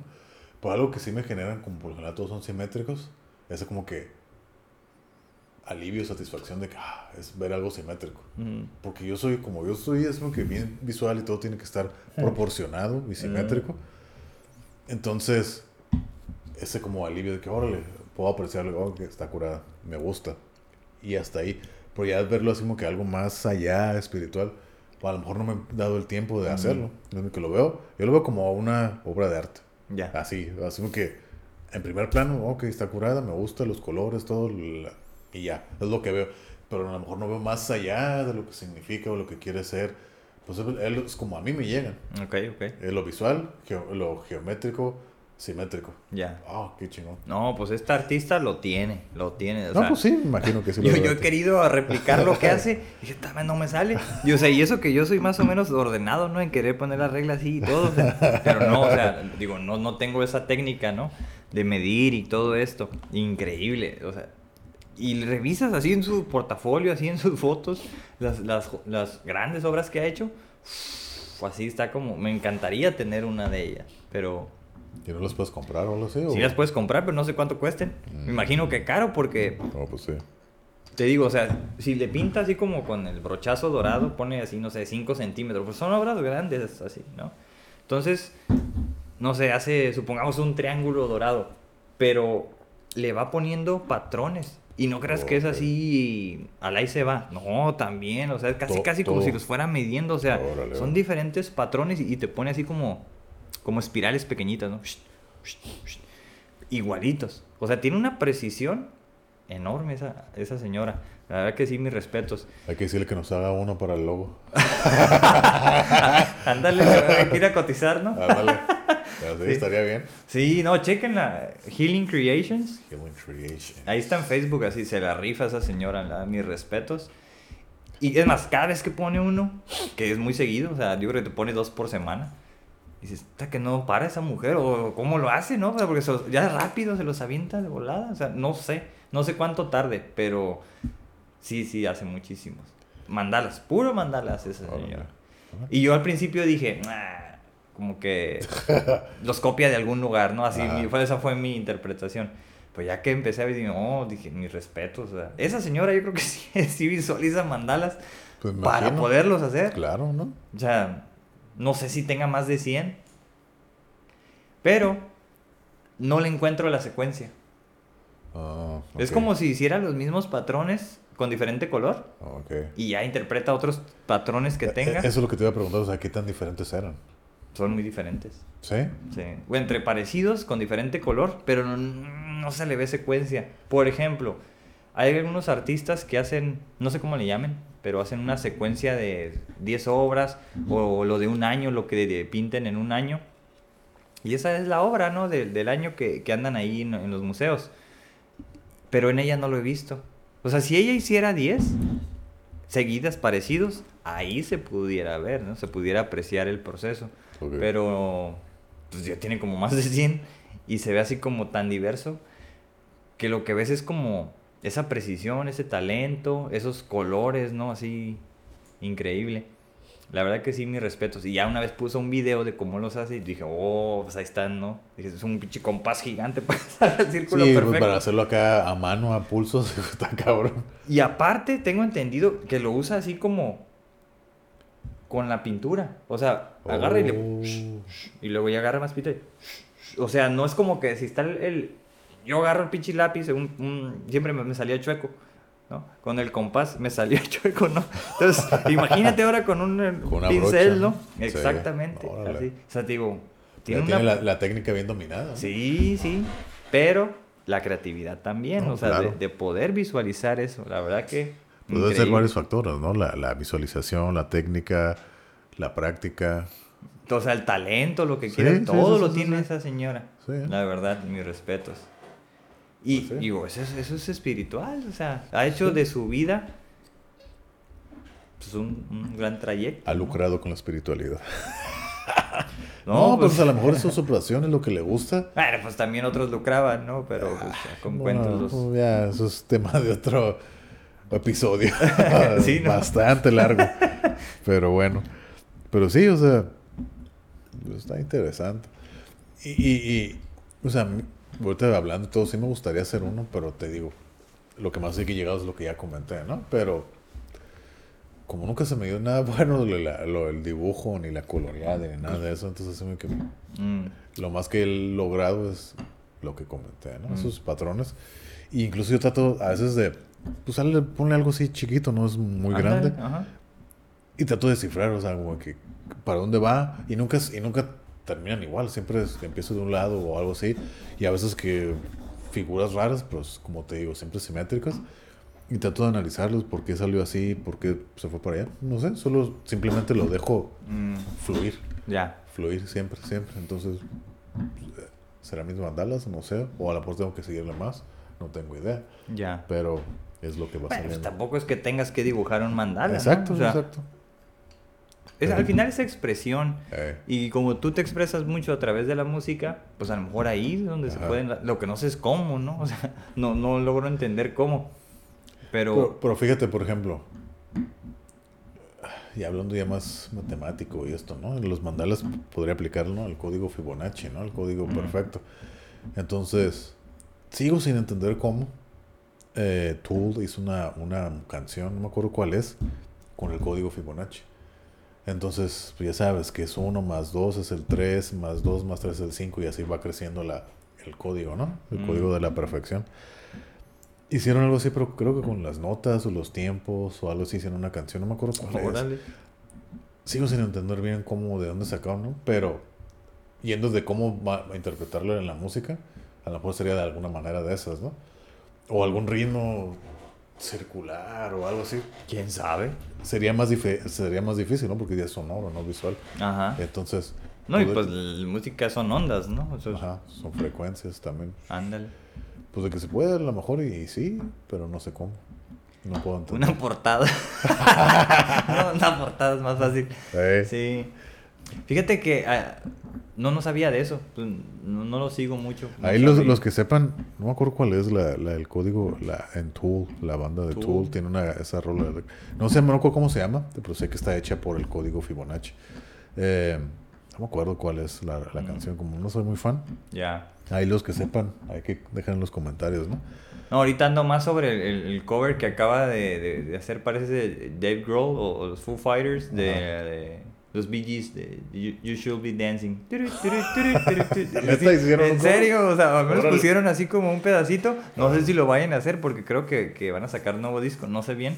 Este, pues suena bien parecido como a los Bee Gees, Ajá. así la voz. Ya, o sea, con el efecto así como donde se repite y ya de cuenta la voz bien aguda, ¿no? Ajá. Yo dije, órale, esta botana. Y, pero la misma música. Entonces, Órale. digo, ah, ya no, esa, es- esa es mi canción favorita de los Bee Gees. Por eso digo, ya que lo tocaron estos, pues, me acordé, ¿no? No sé por qué estoy haciendo el anuncio. Pero bueno, se, se cierra el paréntesis. Fíjate que hay, hay un. como un tipo misterio que siempre me ha llamado la atención desde que lo conocí. No sé exactamente cómo se llame, pero por ejemplo, con esto de que te digo de los símbolos y por ejemplo con las frecuencias y todo, pues hay perspectivas, ¿no? O sea, hablaban por ejemplo de la perspectiva del, del cono. O sea, que hay un, un cono como la piñita de un, de un pino. Ajá, sí, sí. ¿no? Entonces es así como, ya sabes, ¿no? Si las has visto, pues ya ves cómo es un, como un conito, pero Sí. como así, ¿no? Como en espiral. Entonces si lo ves de arriba, pues ves que es así como el fractal y todo así perfecto, ¿no? Geométrico. Entonces, no sé si has visto donde hay unos símbolos antiguos de, de Mesopotamia y de aquellos tiempos, donde hay como una deidad que le está entregando algo a una persona, ¿no? Ajá. Y, y, pues parece ser que es como el conito. Ok. y aparece como en todas las culturas, en, en la de Perú, en, creo que incluso hasta en los mayas. Y en todas las culturas sale que, que está ese pinito ahí. Entonces dije yo, ah, pues ¿será cierto? O sea, o ya es como algo que se inventaron. Ajá. Pero bueno, al menos parece ser que sí hay símbolos encontrados así y sale ese conito de las piñitas de como tipo de, de pino, ¿no? Ajá. Y bueno, pues decían ellos que si lo ves así, pues como es, es este, pues un, un- como un vórtice también, ¿no? Así, una espiral. Entonces, que es como la semilla de la espiritualidad y cosas así. Yo dije, bueno, ya no me gustó. Esa respuesta ya no me gustó porque yo esperaba como algo más ahí, más material, ¿no? En ese Sí, sí, sentido. sí, sí. Pero es como un misterio, pues, que, que estaba ahí presente. Digo, pues, ¿qué será? ¿Qué será? No sé. Parece ser que es un símbolo que estuvo ahí en las primeras eh, culturas, pero pues hasta ahí, ¿no? O sea, no, No, no no, hay sabía eso. explicación. ¿No? ¿No has visto No, así? No. Está, está interesante. Bueno, para mí, ¿no? Como desde los símbolos. No, pues sí, o sea, suena interesante, lo voy a investigar, pero no tengo idea de qué podría ser, ¿no? Ni yo, pero hay alguien, un matemático fue el que dijo, no, pues que es la espiritualidad, porque esto es así y así y así, y que pues, en la naturaleza de repente las semillas surgen así y todo, y no, y de hecho hay unos matemáticos que andan haciendo como esos paralelismos entre los, el cosmos, ¿no? Las, las este, galaxias, y pues también hasta las células, ¿no? Y cómo, pues pareciera que son los El- mismos el patrones. microcosmos, Entonces dices, bueno, De hecho, Neil, Neil deGrasse Tyson habló de eso, del macrocosmos y el microcosmos. Y dice, sí, aparentemente eh, ponen dos imágenes, ¿no? Del cosmos y adentro, ¿no? Que, oh, es muy similar. Sí, visualmente sí, pero no tiene nada que ver el uno con el otro. ujú. Date una explicación, no recuerdo, pero ya cuando él la dice, pues tiene sentido. Pues sí, no, tiene sentido. dice, sí. tiene sentido. Pero sí, aparentemente, entonces, porque la pregunta, no me acuerdo quién le estaba preguntando, oh, es que es la interpretación de, mira, lo que afuera es igual aquí adentro y todo.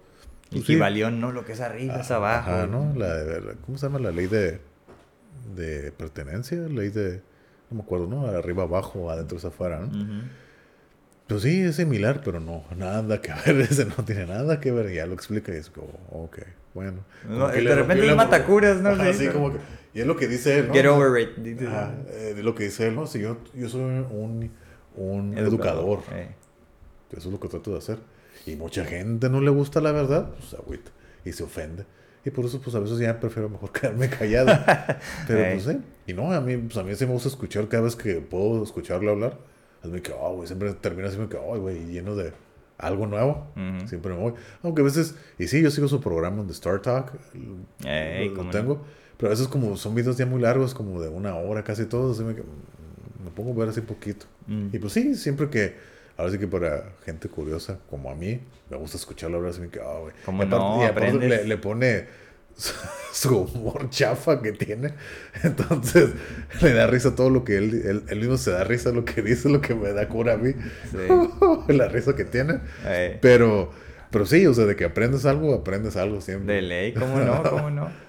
Sí, ¿no? y siempre digo, oh, ¿sabías por qué pasa esto? Y entonces ya te da Los interrumpe, ¿no? Al Sí, sí. comediante que dice. Sí, Sí, sí. siempre el Chuck. el Chuck. Eh, Está botano. Sí, pues sí, cómo no. De hecho, a mí me gusta más verlo en conferencias, cuando veo que hay una eh, disponible ahí en YouTube o algo así. Trato de verlas porque siempre sorprende. Siempre te sorprende con algo.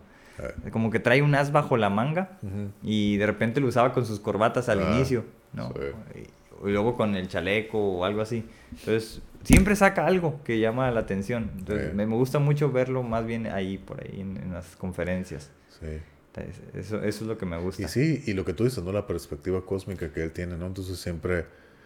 En el libro ese que me prestaste, ¿no? Sí, De- ahí está. ¿Cómo era el de Uh, physics- Physics for People in a Hurry? Astrophysics, Astrophysics. Astrophysics for People on a Hurry. Ujú. Ahí está el libro. Muy interesante, lo acabo de volver a leer también. Es como que aprendí más la segunda vez que lo leí que la No, pues primera. Está, está muy interesante. La perspe- perspectiva cósmica. Pues creo que sale de él, ¿no? Creo que es como su, su postura personal. Con la que yo concuerdo y me gusta mucho. Entonces está en ese libro. En- no sé cómo, cómo sería en español, no sé si esté traducido ese libro. A lo no, mejor pero sí. pues la traducción sería que como astrofísica para la gente que va ¿A prisa? a prisa, ¿no? Que está de carreras o siempre está a prisa. Sí. Es el último capítulo, ¿no? El de, Sí, el de la Cosmos. perspectiva Pues sí, primero te cósmica. explica todo lo que, desde el origen del universo, y te lo va relatando, ¿no? Cada mil, milésima de segundo que antes de que explote el Big Bang, así empieza el libro, ¿no? Ey. Pa, pa, ya, oh, sí, ya pasaron, pasó un segundo y esto es lo que ha pasado, pa, Ajá. pa, pa. Ya te empieza a hablar de todo, ¿no? De, de todo, la astrofísica, los planetas, porque es redondo la No, Tierra. los soles, ajá. Los sol, todo, ¿no? Los quasars, todo, ¿no? Ey. Pulsares, hoyos negros, dark matter, eh, black energy, todo. Empieza a hablar de todo eso, las diferencias. Está muy interesante si les gusta esos temas. Es un libro que les recomiendo. Es un libro chico. Pero bien ágil, ¿no? Así Sí. como te atrapa, lo lees rápido. Sí, sí, sí. es chico, práctico y ahora sí que para cuando haces de carreras. Ándale. La verdad está muy bueno el, el libro. Si Sí. te gusta todo eso del cosmos y la astrofísica, está muy interesante. Sí, de, de ahí me quedé yo con eso de la Cosmic Perspective. Sí, es lo que dicen, ¿no? Digo, desde una postura, postura más este naturalista, biológica, digo, obviamente cósmica, con datos científicos, pues creo que eso es donde concuerdo yo, ¿no? Donde ahí soy más afín más quizás afín, ¿no? que a lo otro, ¿no? Porque los otros pues te hablan, cuando dicen en inglés, ¿no? De riddles, no sé cómo es en español. eh, Como acertijos. Ándale. O sea, hablan así, y entonces este los gurús te empiezan a hablar de historias y cosas así, pero pues no sé, yo yo de repente leía a Osho, agarraba cura, ¿no? Osho es mi pastor, decía. Pero bueno, él decía que todos o todos somos pastores o todos somos dioses, no nadie va a estar arriba de los demás. Y, y también está interesante su postura, o sea, en, en sus tiempos me ayudó, pero no del todo, pues. Es, es temporal, pues, hasta ahí. Es una de las lecturas también bien amenas, atractivas, pero de ahí, o sea, es como si te centras en lo que te dice este, entonces desechas todo lo otro. Y eso es lo que no me gusta. Porque entonces hay una evidencia científica de que las cosas parecen ser así.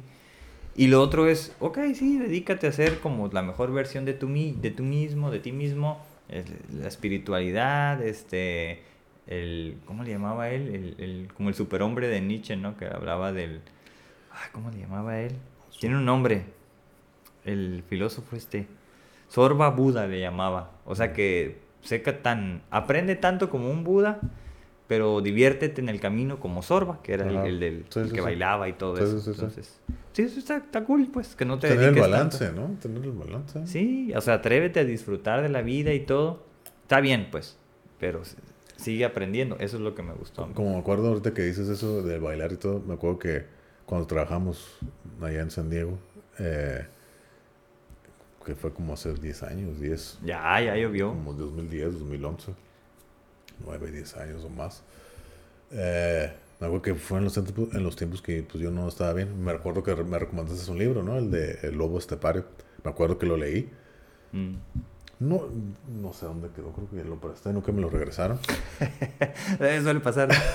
Entonces, eh, me acuerdo que lo leí, así como que, ok, eh, quise entenderlo. O sea, ahorita lo que me acuerdo, ahorita lo puedo entender. ¿no? Ok, tiene sentido. Por lo mismo, ¿no? De este güey, este vato que era güey que viajaba y todo, pero era muy rígido, así que, oh, sí, y se encontró esta, que era mesera o algo así, ¿no? Más relajada y todo. Y, él, y ella le dice, me acuerdo que es algo que se me quedó grabado. Tú conoces de muchas cosas muy complejas, pero lo más sencillo no sabes nada. Entonces no sabes ni bailar el foxtrot, ¿no? en aquel entonces. Y el vato así como que bien rígido, ¿por qué? Suéltate y va, va, va. No, y que como que al final caía la realización de todo lo que perdió por ser así, ¿no? Entonces dije, órale. O sea, me acuerdo que, ah, como que sí me... Ah, ok, como que sí lo entendí. Pero todavía no estaba en el punto de hacer algo al respecto. Mm. Eso me quedó, ok, me acuerdo. Ahorita lo que me acuerdo, me gustaría leerlo de nuevo. Igual ya no lo tengo, yo creo que lo voy a tener que conseguir otra vez. Pero creo que pues igual sería otra perspectiva. Herman Hesse, Ajá, ¿no? exacto. Luego estepario, sí, claro. Bueno, pues es que son esas lecturas, pues son clásicas, son muy buenos, pero es como para un hombre maduro, ¿no? De verlo en retrospectiva, sí, pues sí, Sí. sí, perdí mucho, ¿no? Y yo creo que esa es la justificación de por qué muchos hombres adultos se buscan jovencitas de 20 años y todo eso, ¿no? Como para sentirse rejuvenecidos y todo, ellos mismos, ¿no? Y fíjate, precisamente es una eh, plática que tuve así muy breve con, unos amigos hace un par de semanas eso, ¿no? Y, y fíjate, ayer o antier acabo de ver un artículo, escuchar, de que dicen, no sé, yo, yo no estoy de acuerdo, pero dice que supuestamente los hombres que están con mujeres más chicas son más felices y viven más tiempo. Claro. Porque aparte de la energía que les inyectan, o sea, que es parte de la vida, ¿no? Entonces, que, que indican como que cuál es el rango, ¿no? De edad de diferencia, ¿no? Que de 7 de siete a 10 años de diferencia, o sea, el hombre mayor, mm. pues está bien. Y además, pues, está bien, pero pues ya lo, lo recomendable es 7 a 10 años más chica que tú, ¿no? En mi perspectiva, para mí, yo lo veo en esta posición en la que estoy ahorita, en esta edad, la verdad lo veo, ay, güey, yo, en lo personal, ¿no? Siendo como soy. sí, sí, sí. Y, y, y, conociendo cómo está, ya, bien viejo, ¿no? La juventud, ¿no? Pero, o sea, viendo cómo son ahorita, no sé, me costaría más trabajo. Sí. Pero, pero sí, el vato dice, ¿no? Por ejemplo, puedes tener, no sé, 60 años y andar con una muchacha de 18. Sí, se puede. Y ten todas las que puedas. Porque supuestamente dan vida y alegría y energía, ¿no? Es muy que... Mm, pues no sé, no sé si sea cierto no. O igual, como tú dices, yo también creo que es como que para ellos sentirse más jóvenes. Es muy que, ok, sentirse, ok, como si, ¿no? Te inyecta esa vida. pero es lo que yo, el punto donde, ya por ejemplo, no sé, un güey de 60 años con una morra de, ponle de 20. O sea, y es mucho, son 40 años de diferencia. O sea, en gustos de lo que quieras, gustos, no sé, música, televisión, artistas, lo que quieras. Y hay una generación. Pues varias. Varias generaciones. ¿Dónde estás? ¿De qué hablas? Igual. Puedo entender a lo mejor por qué la quieres, ¿no? Para lo físico o el sexo, a lo mejor chingón. Pero fuera de ahí, si nomás es para, ah, pues, para pasar el rato, pues órale. Pero ya para, no sé, algo serio, a mí se me vería que más complejo. Y más porque a mí yo sí soy así que, qué pedo, estar platicando y todo y compartir ideas. Por eso hago esto, por eso hago esto. Entonces, por eso. Pues habría que ver, ¿no? ¿Por qué? O invitar a un este, vato así, ¿no? Ándale a un, los Sugar Daddies y todo esto, que, el fenómeno ¿no? que se está dando. Por algo le llaman así, ¿no? O sea, realmente pues es nomás para apoyar, apoyar, dar dinero. O sea, son fenómenos que existen. Sí. Pero, pues sí, yo, yo creo que a lo mejor no, no tomarían tanto en serio a o que alguien nos explique, ¿no? O que alguien también nos explique. ¿alguien? No porque no lo merezca la mujer, las mujeres jóvenes, claro que sí, pero, pero sí hay como un mundo de diferencia, ¿no? Entonces sí, sí está extraño. A mí me parece eso muy extraño. Incluso, pues por ejemplo, a mí yo tenía como una regla, ¿no? De, de no andar con alguien menor de dos años. O sea, lo, lo, más joven que he tenido antes que yo, pues dos años, ¿no? O sea, no, no, cinco, tres, tres, cuatro, cinco, ya me parecía mucho. ¿Oh, sí? Ajá, y eso era cuando estaba en la universidad, ¿no? O saliendo. Me parecía mucho por lo mismo. Dije, no, o sea, o sea, yo voy a salir de la universidad con alguien que está en la prepa. O sea, no, no, no. O que va entrando a la universidad. No, desatine. Son condiciones diferentes. Pues sí. Pero eso era como yo. Y así fue, ¿no? Pues... Sí, mejor hacemos que yo trato de la edad. Si es un factor, ¿no? De la edad o uno o dos años, o sea, no sé más grande que yo. Eh, pero fuera de ahí, así, alguien más chico, así, por eso te digo, como. Yo órale a bailar, órale ahí a la sexta. Cada viernes es el no, cuerpo. Pues, igual te digo, o sea, ¿qué tipo de gente también voy a ir a buscar? Pues, entonces, que, pues, igual si no eres compatible, pues, ah, pues no, güey, ni para qué pierdes el tiempo a la chingada. Lo que yo lo veo ya, ¿no? Como ya lo he dicho. Ya, o sea, yo sé qué es lo que ando, lo que quiero, lo que busco, no voy a andar perdiendo tiempo. Al menos para qué lo quieres. Mm, ya. Pues Entonces, pues sí. Pero sí, está, está interesante. Yo creo que es traer a alguien o preguntar o que alguien que sepa aquí que nos explique. No, y que también hay sugar mummies, ¿no? He escuchado. Los cougars. Ándale, los cougars que le llaman. Sí. Pero ahí fíjate que que, no sé, siento que es otra dinámica diferente. ¿Cuál crees que sería lo mismo?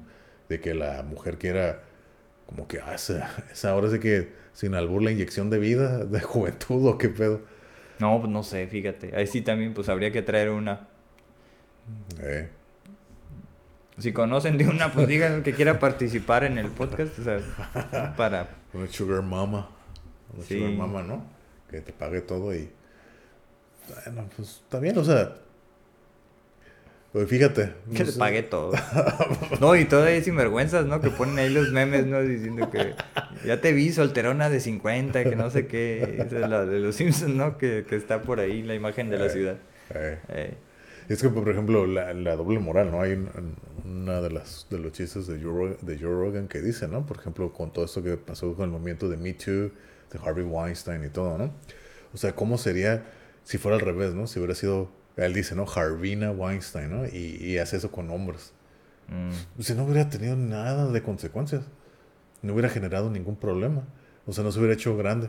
Entonces, eh, él lo hace así como que de broma, ¿no? O sea, oh, sí, Harvina te dice, oh, no sé, acuéstate conmigo y vas a tener este papel y todo. ¿Tú crees que iba a tener el auge que tuvo? Como fue al revés, como Mm. lo fue en realidad. Claro que no. O sea, claro que no. O sea, ibas a decir, ay, pobrecito, cabrón, no te agüites. Tú querías tener el papel, oh, mira que es tu Ferrari. Órale, cabrón, pues aguántese. Entonces, sería diferente. Entonces, es algo que yo siempre no he entendido esa doble moral. O sea, uno también como de hombre puede ser machismo, que mucha gente dice que eso es de que, ay, güey, no seas llorón, mm. aguántese, no pasa nada, ¿no? Pero pues si es al revés, como sucedió, entonces Ujú. ahí sí se hace polémica y, y todo el problema, ¿no? Ey. Pero Ya ves el pinche Marilyn Manson cómo le le Oh, está lloviendo, ¿no? Sí, Ah. ya me explicaron toda esa historia, yo no sabía. No, yo no sé, pero digo, ni la quiero saber tampoco porque no es como que me llame la atención. Eh, Pero digo, pues lo estás viendo, o sea, ve el personaje, no o sea, está muy exótico. O sea, ¿quién se mete con alguien así? Podrá ser muy verbo y lo que quieras, porque galán no es, ¿no? Pero es verbo y es inteligente y es exitoso, entonces a lo mejor eso ah, Es les atraían esas cosas. es Sí, sí, sí. Llamar la atención, qué sé yo, ¿no? La inmadurez, no sé.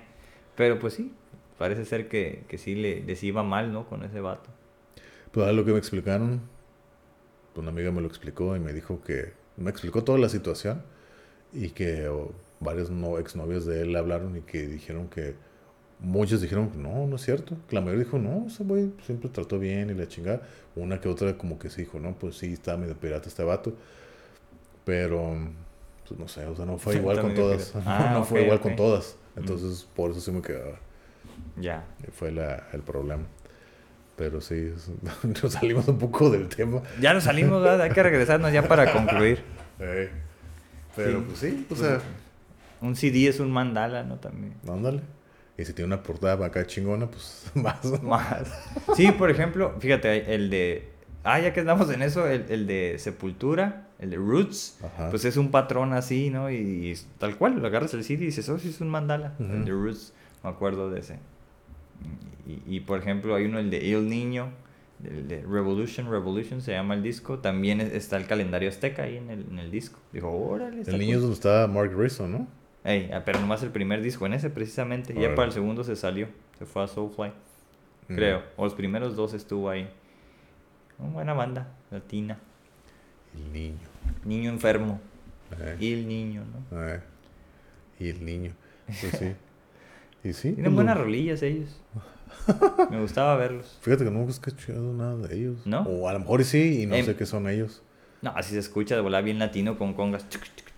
No, pero a lo mejor te digo, eh, a lo mejor sí he escuchado rolas Oh. de ellos y no sabía que eran ellos. No sé. Ah, ya, quién sabe, no. No sé. Tiene un sonido muy peculiar. Entonces sí. Yo sí los ubico de volada. De Ok. repente la otra vez escuché algo y dije, ah, eso pues, no lo había escuchado. Dije, eso debe ser pues, de las nuevas, ¿no? No sé si todavía sigue la banda o no. Pero sí, digo, de repente hay muchos discos donde sí están este, bien elaborados. El disco, el disco, el disco, o sea, cómo lo pintaron y todo. Ya después, como por ejemplo las, los mandalas. Que por ejemplo, a mí que me gusta Soulfly, tiene muchos símbolos bien interesantes los, sus portadas, ¿no? Sí, claro. Y las canciones también, digo, pues han sido hasta como de filosofía para mí. Digo, ahorita ya no tanto, pero sí eh, al inicio. En su ¿no? tiempo, ¿no? Eh, cómo no. En su tiempo llegaron, te llegaron de alguna manera. Sí, sí, los mensajes, o sea, Max, Max, por eso lo quería conocer en persona, ya cuando lo conocí, te digo que aventó agua, dije, me bautizó, pinche Max, ya sabe que soy su fan. este, pero, o sea, era como, no solo es el, el líder de una banda, sino para mí era como un líder filosófico, pues, de, de cómo hablaba y todo esto. Lo mismo el Saúl Hernández, que es como pues, un poeta que siempre habla como de crítica social en sus canciones y lo hace muy bien, ¿no? O sea, y mueve a las masas, o sea, muy bien para mí. Por eso, no sé, me- no sé, son mis favoritos y no, se, no, no pierden eso, a pesar de que hagan un disco y de repente digan, eh, no me gusta tanto, pero Pero sigue manteniendo eso. lo sigo manteniendo ahí porque es como con los que yo crecí, ¿no? Así como que a los que les puse más atención por mucho Mm. tiempo. Ok. Y ya, pues conecté con ellos. ¿no? Pues sí, o sea, a mí me pasó eso, por ejemplo, con Metallica. Yo crecí con ellos. Y sí, muchos veces así muy que, ay, güey, sí me. Pues sí resonaban conmigo. Eh, Hay una canción que, que yo creo que es de las menos populares del, del segundo disco de Ride the Lightning que se llama Escape. Eh, mm, la ubico, fíjate. por, por lo mismo, es como que no es así tan popular. Pero The Line, ese es mi disco favorito y no ubico esa canción. Es la sexta. Escape. Órale. Escape. ¿Es la quinta o la sexta? No creo que es la. eh, es la quinta porque creo que es la que sigue después de Fade to Black. Porque está Mm. muy opacada por Yo- la yo el creo, rolonón, ah, el rolonón de Fade to Black. Sí, creo que es la que sigue la. Sí, porque la Fade to Black es la 4. Y creo que es la que sigue Escape. O la quinta, no me acuerdo. Pero yo creo como que la, la menos reconocida es de todo el disco. Yo creo. Pero está muy curada lo que dice. O sea, la, la música, musicalmente no, pero la letra está perra, ¿no? Y habla de cómo escapar de ti, y va, va, va, ¿no? Órale. Y, y, y por ejemplo, o sea, la rola de Fade to Black, o sea, tú la escuchas y una, es una canción muy oscura, muy deprimente, muy triste, ¿no? Pero de alguna manera, pues, yo creo que es la más famosa, si no la, la que tú dices la, la obra maestra de ellos, ¿no? Y, tiene una melodía, bueno, a mí, yo la, escu- cada vez que la escucho, ay, güey, así como que. Digo, ya no resuena conmigo, pero la siento. O sea, la, sí, la Sí. siento así. que, La ay, música, órale. Sí, musicalmente y todo, ¿no? Desde el inicio, todo. el tin, tin, tin, el, el intro, el solo que al principio, el solo del final, así como que. No, Más pues sí estaba muy buena, ¿cómo no? Sí, entonces está, está muy interesante. Ah, a mí. Fíjate, que- ¿sí ¿te acuerdas que hubo como una votación de para ver cuáles eran sus canciones sí, favoritas? sí, sí, sí. Pues yo voté por las mías, ¿no? Pero pues, pues no, no ganaron. Pero mi favorita de, de ellos, ese disco es mi favorito. The Lightning. Ajá, el segundo, ¿no? Y, y mi canción favorita, así de todas, es la de For Whom the Bell Tolls. Mm. Y cada vez que suenan las campanas, ¡pum! En el radio, ¿no? Así, ¡oh! Así me emocionaba, ¿no? Tan, tan, tan, tan, tan. Y esa, esa es mi favorita, Fíjate, a mí casi no me gusta. ¿no? Esa, a mí Casi sí, no. no sé, como que te mueve, te atrapa, o sea, hace así como... Te, te atrapa, ¿no? Eh, Es la única que no tiene solo de todo ese disco. Eh, Más bien tiene como el outro, ¿no? Así como... eh, pero... Sí, no. Es que, pues, no sé, es como... Pues es que como yo las escuché, estaba, era un niño. Yo no Ajá. sabía que se tocaba música así, ¿no? Entonces Mm. era como, oh, o sea, bien suave, o sea, te cambia todo el mundo, ¿no? Y ya, por ejemplo, Hay una película, ¿cuál película era? No me acuerdo cómo se llama, de que son como de Guerra de Papás, creo que le pusieron en español, que sale el, el Will, Will Ferrell y el, el Mark Wahlberg. Ok. No sé, y que se, se están peleando porque, pues, uno era el ex de la muchacha y el Will Ferrell era el esposo actual, entonces como que por el niño y que no sé qué. Y ya, pues, el Will, eh, no, el, el Mark Wahlberg se la da así como de muy tough, ¿y qué? que este y que el otro, y pues bulea bien machina al, al otro, ¿no? Así. Mm. Y ya, pues según se, se, se la da de que... Así lo trae en toda la película, ¿no?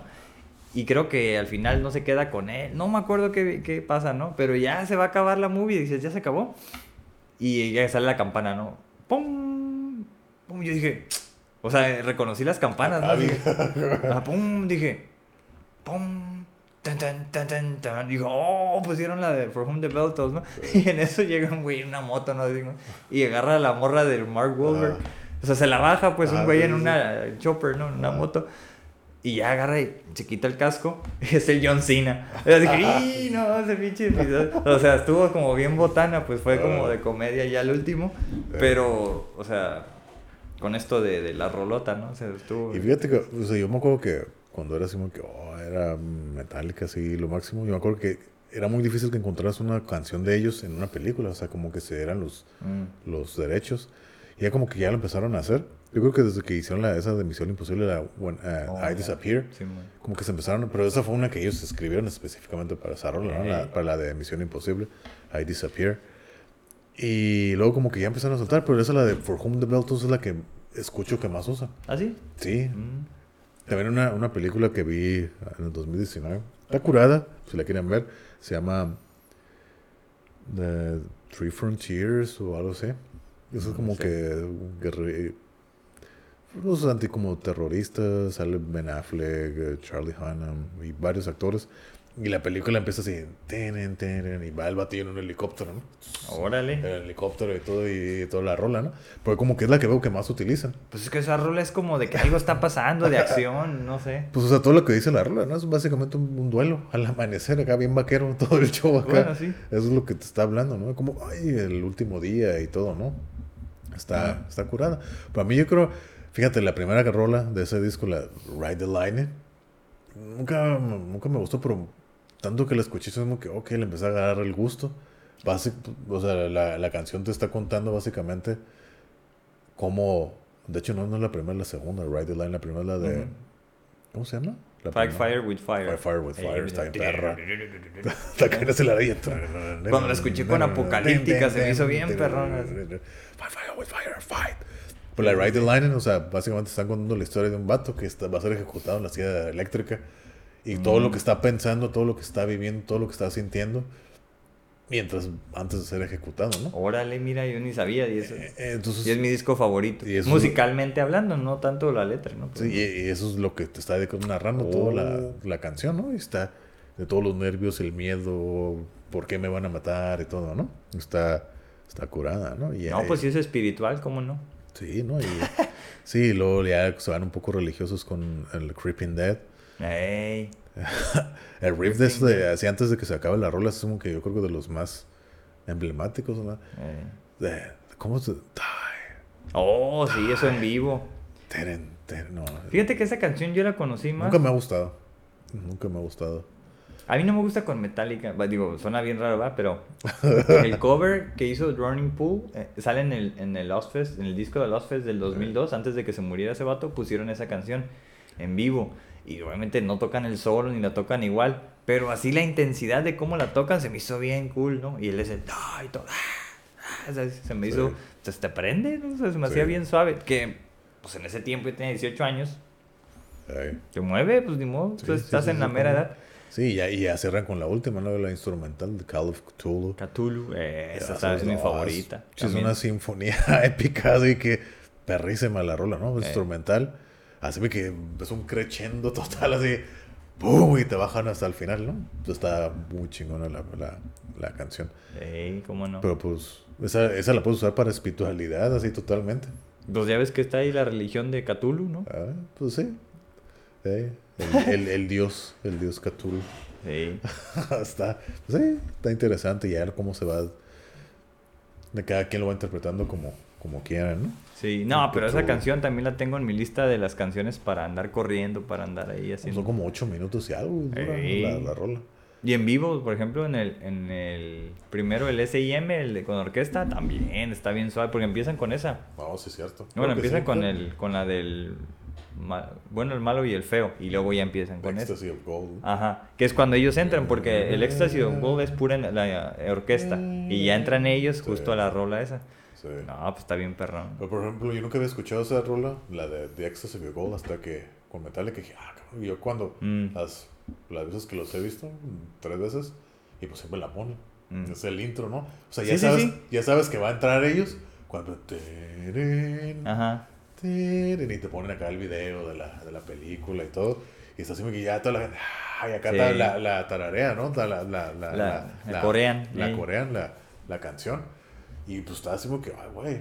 está Pero hay varias opciones, varias formas, ¿no? Una cuando, cuando está la voz así como muy de... oh, no. Pero eso ya es como a- adelante. Y luego otra donde la tocan ellos con Ah, la sí, guitarra. después como que dijeron, ah, pues vamos a tocarla. Sí, y la a mí me gusta ellos. la original, donde Ah, no, sale sí, la de la también, orquesta. también, Esa. Esa es la, la perra. Ey, Con Ennio Morricone. que ya, ya falleció el año pasado, Ennio Morricone.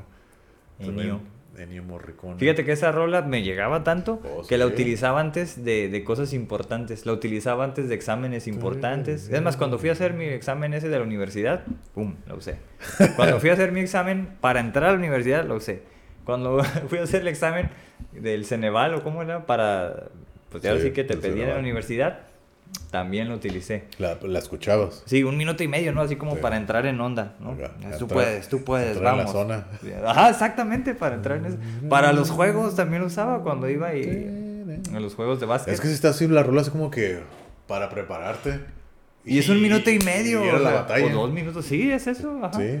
Y pues a mí me servía. O sea, es, es la utilidad, el uso que das, ¿no? A cierta canción. Entonces, por eso, no sé, lo instrumental a mí siempre me movió, pues, no, no necesariamente las voces, sino lo instrumental. A veces tenía más poder que, que las canciones con voz. Yo, yo lo que siempre he dicho, me gusta más el instrumental por lo mismo, no necesitas la voz para poder hablar. Eh, Entonces yo así como lo veo, ¿no? Entonces, porque lo veo más complejo, más, con más ah, valor, el hecho de que con 12 sonidos nomás puedas expresar algo. eh, Entonces, y a veces ni siquiera los 12, porque por lo general nunca son los 12, Mm, son ujú. 7, 8, si acaso, 7. Si saca más algo más occidental. ujú. O 5, a veces hasta 5 nomás. Entonces que con eso puedas lograr hablar. Con 5 sonidos nomás. Obviamente ya con sus octavas y demás, ¿no? Pero con esos 5 sonidos o 7 sonidos puedas decir, escribir toda una canción. Eso es lo que yo le encuentro más valor y que pues, palabras, el vocabulario pues es más extenso. Claro. Puedes decir un montón de cosas. Por eso es el valor que yo le doy al instrumental. Sin duda. Y, y sí, en un en, en tiempo también puede llegar a ser como que repetitivo. Que es en mi caso, es como que mm, ya es como No, que. para mí, bueno, sí, como que ya es como que yo, ya después de tantos años de escucharlo, como que para mí sí, ya, como ya lo he dicho muchas veces, como que, ah, ok, ya, ya se está volviendo así como que, ok, más de lo mismo.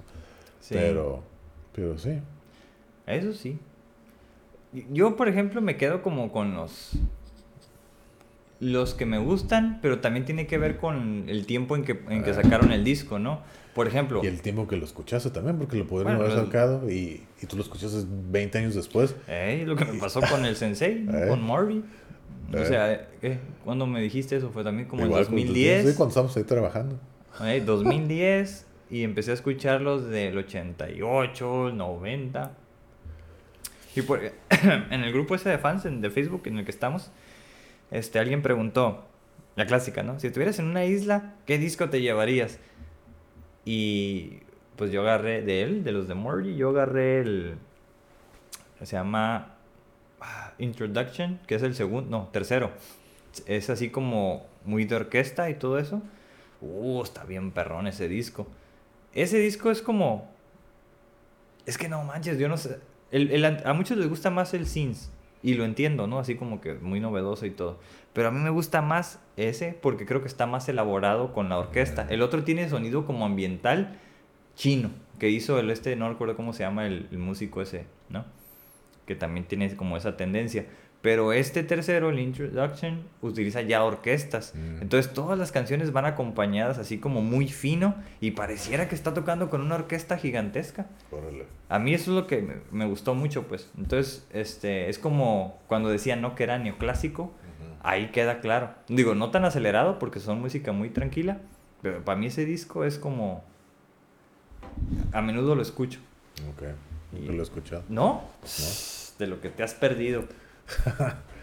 A lo mejor. Es que, digo, o sea, por ejemplo, lo que toca Ingi, que es bien acelerado, acá no, es, es tranquilo, melódico y ya sabes, a bien mí nunca me llegado. gusta Inve. No, yo sé, pero así como el neoclásico Ajá, sí, sí, sí. natural, Ajá, que es más acelerado. ajá, El, neoclásico clásico. Ajá. Aquí es como, Pues supongo pues que en el- neoclásico, pero, Con el estilo de Marty exótico, ¿no? Pero tranquilón. No, no, o sea, no, Yo me no exótico a, a- las notas que utiliza. Ya es que tiene su sonido bien peculiar. Sí. Entonces, Pero es que ahí vas viendo, pues, o sea, y luego a la par de cuando estaba en Megadeth, en el Mm. 92. ok. 92 o 93, o sea, Pues él estuvo que ir desde el 91 al 98, ¿no? hasta casi, el 2000, 90, y, 90 al 2000, ajá, casi toda la década de los la 90, década. los Entonces, 90. ¿cómo producía por un lado todas esas rolas bien aceleradas y por acá esas bien tranquilas? Eh, como una vez escuché que dijo de que es que en Megadeth todo tienes que tocarlo gris y oscuro. Y aquí, ¿qué tal si yo quiero tocar color rosita? O morado. Eh. Que no puedo. Aquí es todo gris y oscuro. Eh, sí, es Entonces tengo cierto. que salirme de aquí. Ándale, por eso mi rola favorita de él, de Murray, así es, Coloreas mi vida, así se llama en español, Coloreas mi vida. Escúchenla, es una balada, ¿no? Es así. Y lo único que dice la canción es la luna está escondida. eso, es, eso es lo que dice la canción. La luna está escondida. Al Esto- inicio dos veces y al final y ya. Ajá, y es todo Eh, lo que dice la canción y no nunca coloreas mi vida. Ajá, nada que ver, pero, o sea, la canción está muy, para mí es muy alegre, así.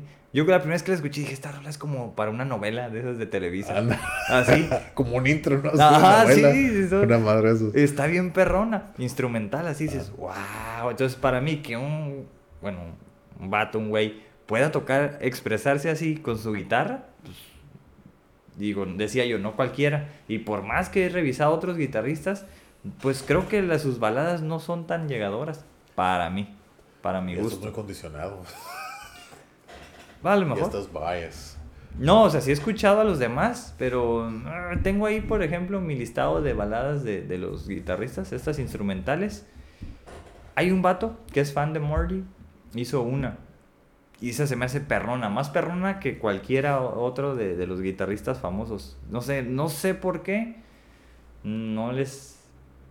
Es que no sé por qué componen así. Ya como composición lo veo, no, no como toquen. Me entiendo cómo tocan, pero la composición Mm, creo que no la adornan. Y este vato tiene una canción muy buena, no sé, te la voy a pasar, no sé cómo se llama, ni el nombre de él, porque es como europeo así raro, y pues no es famoso. Entonces es fan de él, una vez la compartió, y se me hizo suave, está así como, haz de cuenta en el Valle de Guadalupe, ¿no? Así como donde hay unas barricas acá atrás, en un círculo, precisamente ahorita que estamos hablando del mandala, es un círculo, ahí está él tocando la guitarra, está muy buena su balada, sí, está interesante. Pues está bien. Y ya, por ejemplo, pues en, en uno de sus solos, pues el...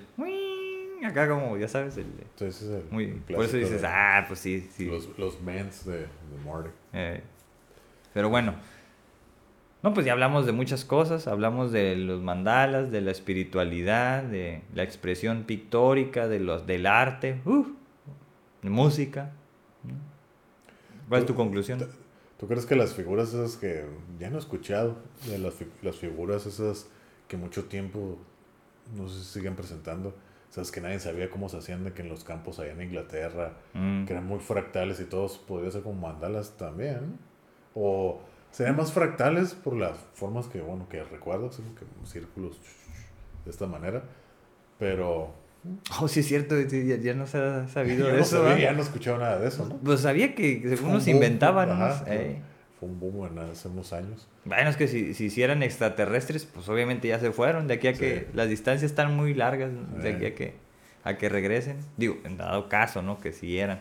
Ujú. Pero no, creo que salieron que eran fakes. O sea, que gente veía un patrón y los empezaba a hacer.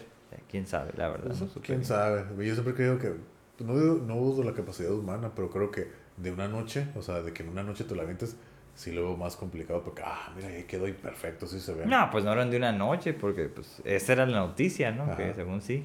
O se daban cuenta en una noche, pero pues pasaban más. Pues, sí. Una vez vi que no, sí se tardaban como una semana. pues sí, para hacerlos acá tan perfectos los círculos y todo como se Ay. veía. Sea, sí vi cómo hacían, sacaban una tabla es como un compás. Ándale. Se van así aplastando el, el pasto, sí, ese vi eso. Pero para cómo saber ubicar, así que la distancia de cómo se vea, los, bueno, pues está, sí. ah, está, está, Está interesante eso también, Sí, ¿no? sí, sí. Eh, sí. Sí, Creatividad pura. ándale. Sí, pues seguramente sí son de esos, ¿no? Bueno, más fractales, exactamente. Eh, En otro lenguaje. eh. No, pues ¿cuál es tu conclusión del tema? Los mandalas, pues ahora sí que, eh, como yo lo dije, ¿no? Pues a mí no me ha parecido ninguno. Al Mm. parecer puede ser que voy en camino, a, mejor me tengo que soltar más. Pero igual como, como, como creo que esto es más espiritual y es un camino individual como lo dijimos, Ujú. eh, también se utilizan como meditación. Entonces, si te gusta meditar y es algo que haces con frecuencia, y si los ves, pues está bien. Si no, tampoco. Al final de cuentas, creo que es una decisión. Si lo quieres para dibujar, si lo quieres para colorear, si quieres aprenderlo, o como tú dijiste, ¿no? Que si a lo mejor si lo- de tanto dibujarlos o colorearlos, ya te los ves, pues ya es como algo inducido y no es algo natural. Ujú. ¿Afectaría en algo o no? No tengo idea. No sé si afectaría que sea inducido o no. No sé. No sé cómo es su camino personal, ¿no? Pero pues al final de cuentas, si te sirve, te ayuda, es algo espiritual que te hace tu vida mejor, pues dale gas. Eh, sí, con- Esa es mi exactamente. conclusión, ¿no? Así, Sí, o sea, son expresiones que parece que surgen de la, del desarrollo mental de las personas, pero igual, si un joven quiere dedicarse a, a hacerlos, a pintarlos, a colorearlos y les sirve, pues adelante, ¿no? O sea, Sí. yo creo que mientras... Hay una regla de oro para mí, ¿no? Que si- lo que hagas, si te ayuda a ser mejor persona y eso Eh. implica que seas mejor para los demás, pues adelante, haz lo que sea. ¿no? Exacto. Siempre y cuando, eh, digo, estamos hablando ya otra vez de la moral, ¿no? Pero si es algo bueno para ti, tiene que ser bueno para los demás también. Sí. Si es bueno para ti y no para los demás, entonces no, no vale la pena. Entonces, si te sirve y le sirve a los demás, adelante, bienvenido.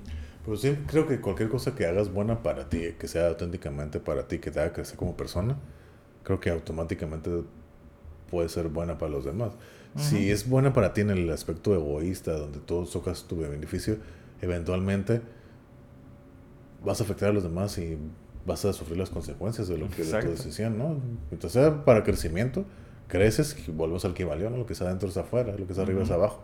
Entonces se ve reflejado, ¿no? La vibración, la Ándale. energía, como lo quieras ver. Tú recibes lo que das, ¿no? Exacto. Así, así como que el, el input es igual al output, así, así de ¿De fácil. acuerdo? ¿De acuerdo? Sí, ¿no? Entonces, pues esa es como la conclusión, ¿no? Muy sencilla para mí ante este fenómeno, ¿no? De Sí. andar. Creo, creo que era un tema mandalas. bastante sencillo, sin mucho que decir, pero pues nos divagamos y expandimos un poco, salimos un poco nos, de la ruta del tema. Pero ligado a lo espiritual. Ajá, ah, pues, claro, claro. Que Claro ese que es sí. como el antecedente, Ajá, ¿no? De- de la espiritualidad, ¿no? Pero creo que O sí. el budismo, que no lo abordamos en esta ocasión, pero no importa. No, el budismo y el hinduismo, ¿no? Que es la, religión más antigua. Eh, Pero, pues, pues sí, pues sería la conclusión, ¿no? De los mandalas. eh. Y pues bueno, vamos a sacar el tema de la siguiente semana. Ah, ándale, te toca. A menos que te quieras inventar uno. La, la- Ya no le tengo que hacer así porque ya lo están viendo, ¿verdad? la mano sagrada. A ver, sin ver, sin ver. A ver, ya agarré este, ni modo. Ah, caray. Ni modo. Arre. Está bien. Está bien. Bueno, pues ese es el tema de la siguiente semana. Nos vemos en la próxima. Y pues, sale. Nos vemos la próxima semana.